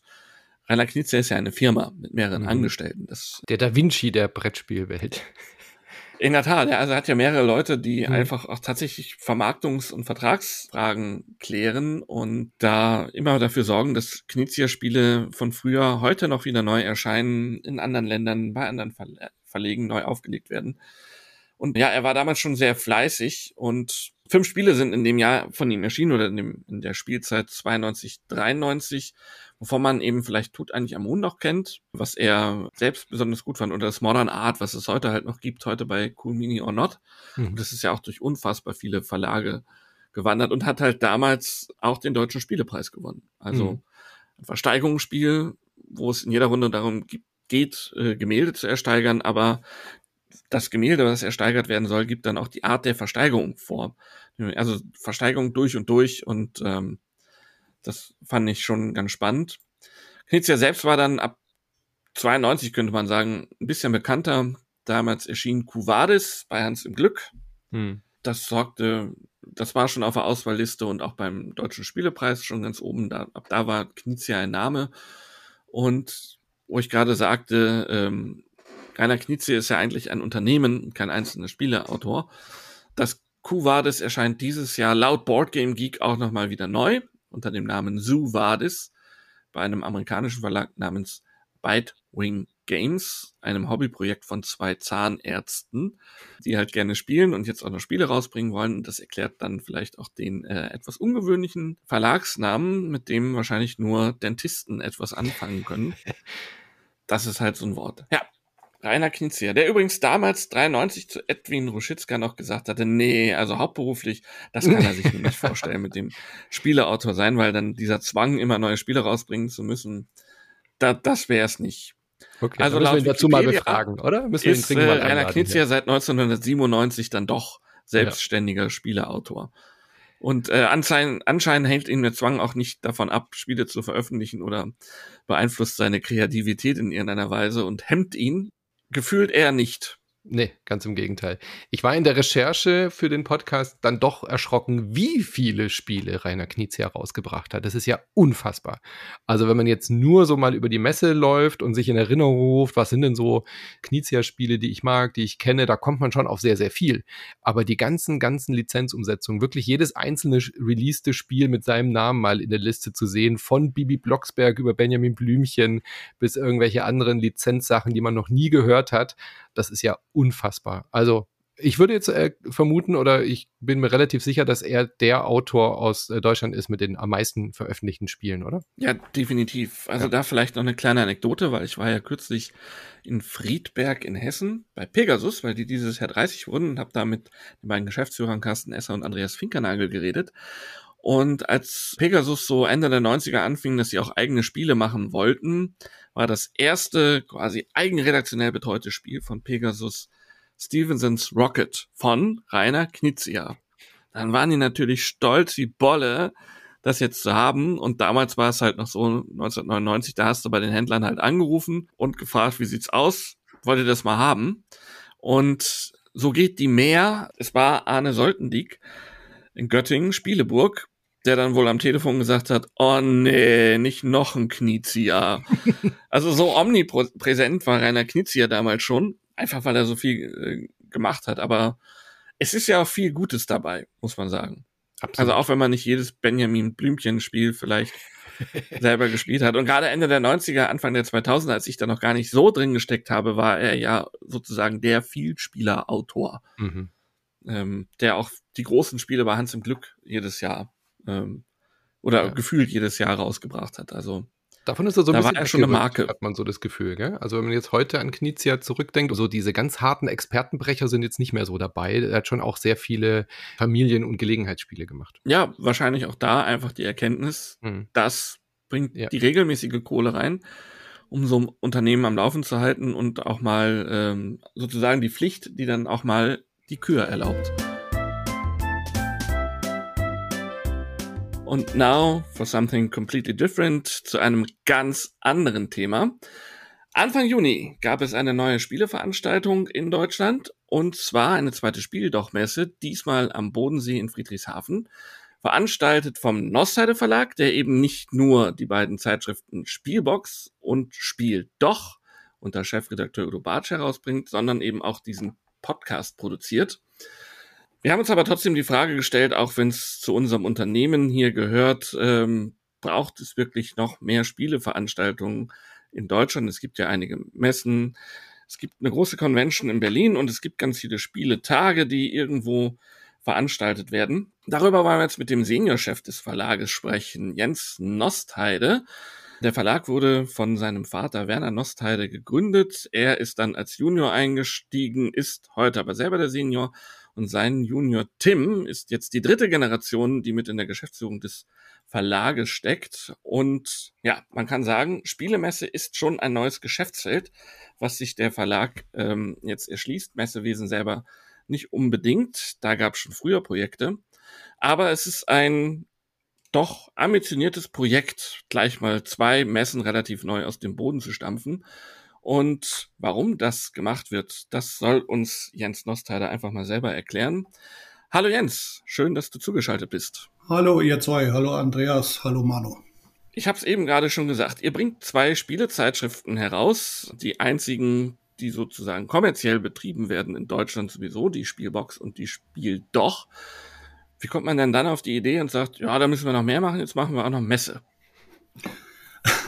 Du hast vorhin schon erwähnt, dass wir da ja nicht ganz unerfahren sind. Man muss erklären, dass wir schon seit Mitte der 90er Jahre verschiedene Veranstaltungen gemacht haben. Damals waren wir noch vorwiegend im B2B-Bereich tätig. Das waren also Fachmessen für Handel und Industrie. Die haben wir nach und nach abgegeben, genauso wie wir uns von dem Sektor ziemlich verabschiedet haben und heute im B2C-Bereich sind.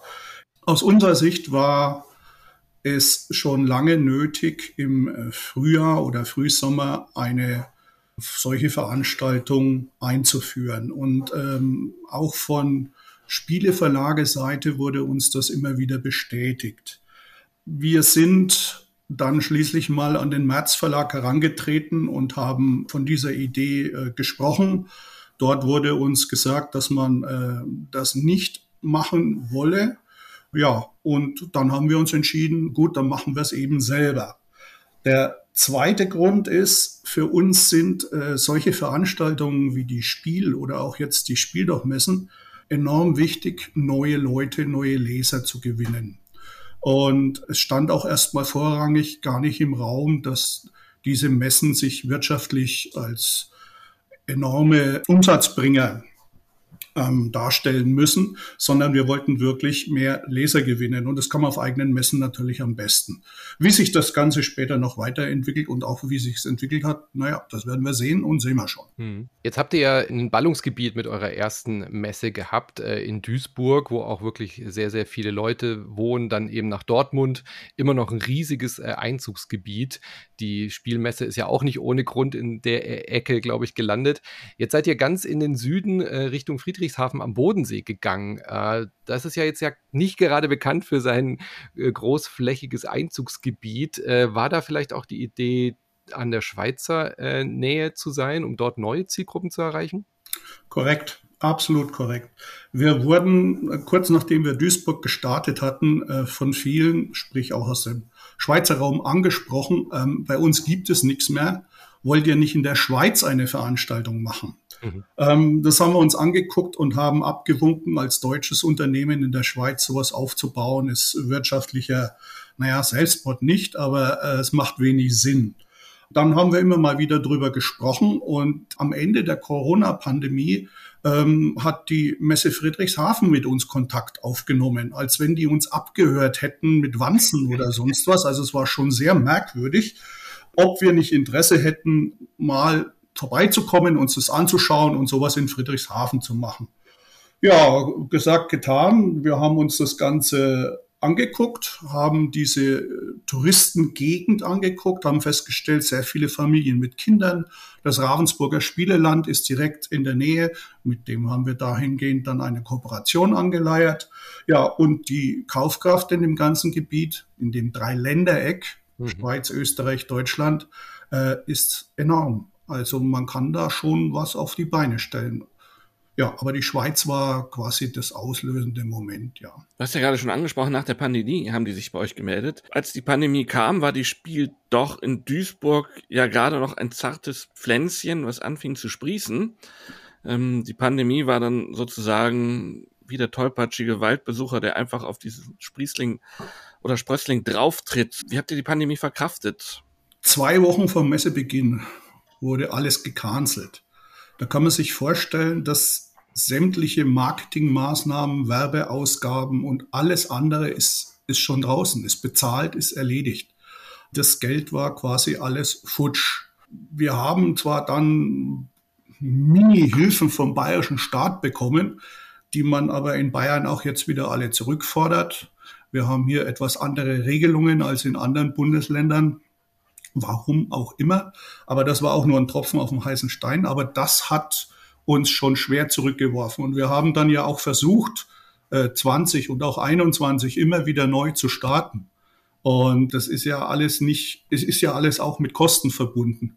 Und also es hat uns schon wirklich schwer getroffen, bis wir dann endlich 22 wieder starten konnten und dann auch nicht mehr in Duisburg, weil dann die Ukraine äh, Krise war mit der Belegung der Halle durch die Flüchtlinge. Da musste auch wieder alles neu gemacht werden. So sind wir ja nach Dortmund gekommen. Also es wird noch eine Zeit lang dauern, bis wir da mal in einen schönen schwarzen Bereich kommen. Neben der äh, Spiel haben wir ja schon angesprochen, die Spiel doch in Dortmund, BerlinCon, Spielwiesen. Es gibt unzählige viele weitere äh, Spieletage auch, auch von Verlagen selber und so weiter. Braucht es da noch eine Spielemesse mehr und was unterscheidet eure Messen von diesen genannten oder von vielen anderen Veranstaltungen deiner Meinung nach? Ah, ich habe es vorhin schon erwähnt, wir sind in einer anderen Jahreszeit. Unser Ansatz war, dass wir auch Frühjahrsneuheiten relativ bald dem Publikum vorstellen können. Da war es Anfang, Ende März, hat sich herausgestellt, war doch ein bisschen früh. Also Ende April ist ein besserer Termin dafür.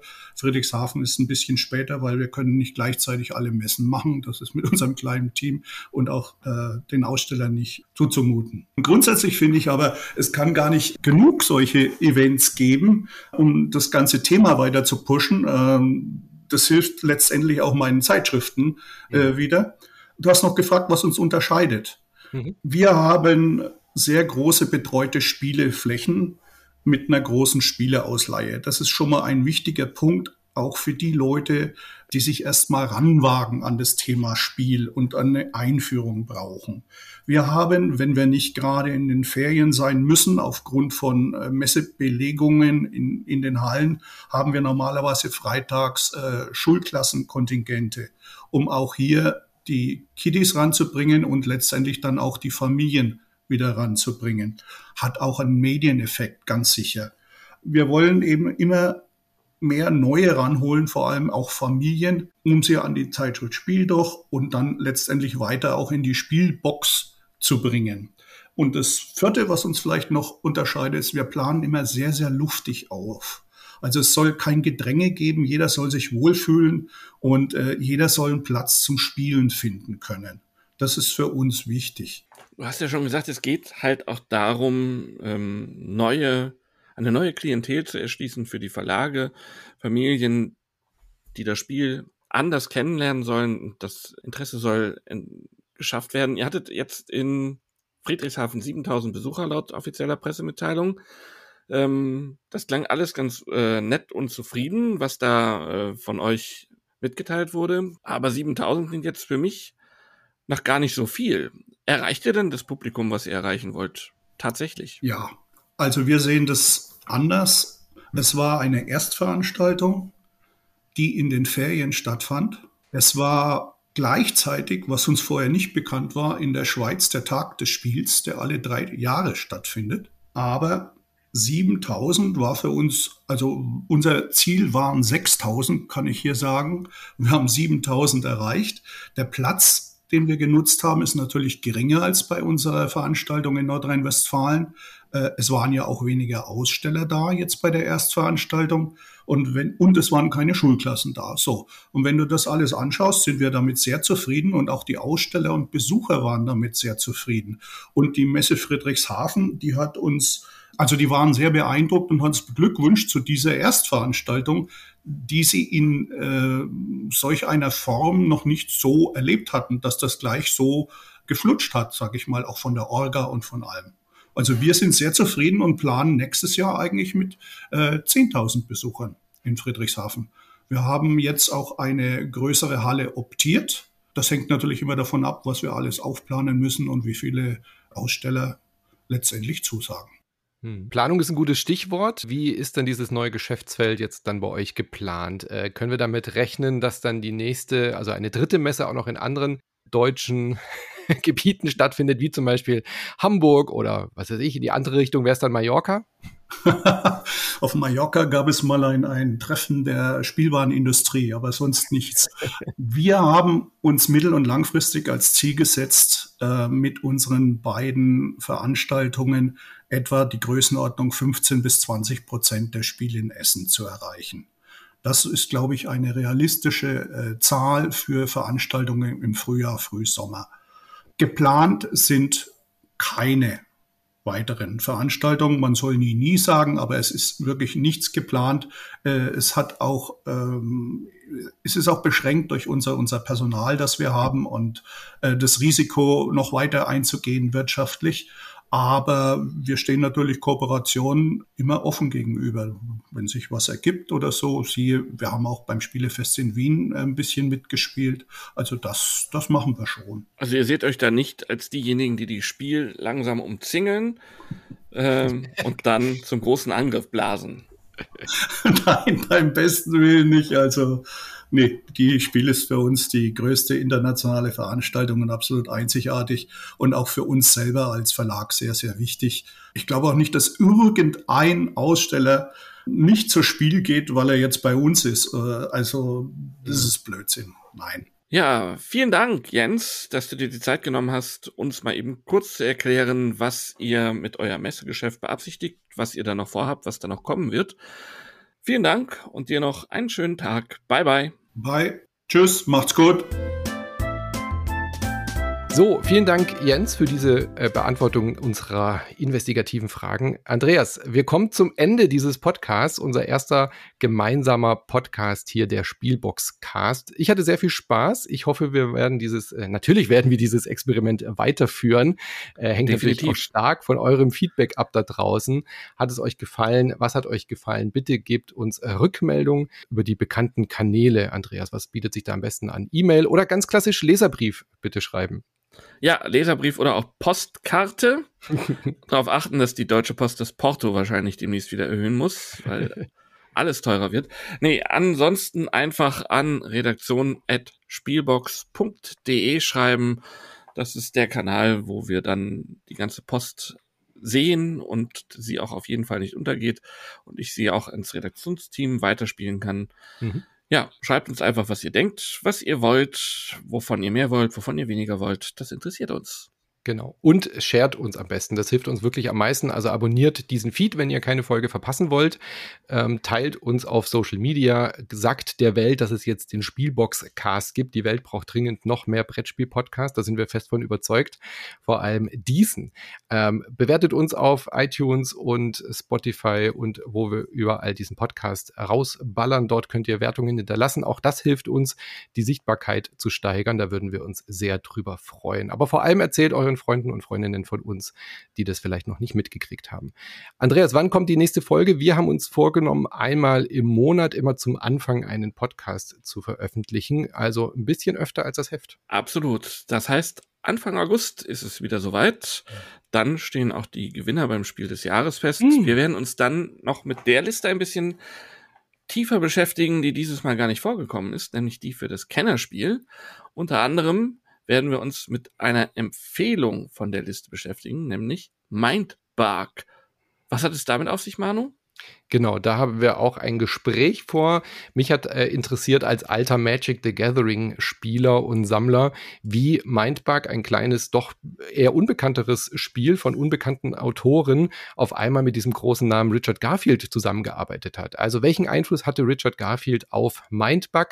Das erfahrt ihr in der nächsten Folge.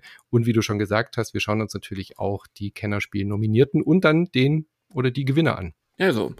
Schaltet einfach wieder ein Wir freuen uns, wir hatten Spaß, wir hoffen, ihr hattet auch Spaß. Bleibt uns gewogen. Bis zum nächsten Mal. Tschüss. Weiterhin viel Spaß beim Spielen wünscht euch Pegasus Spiele.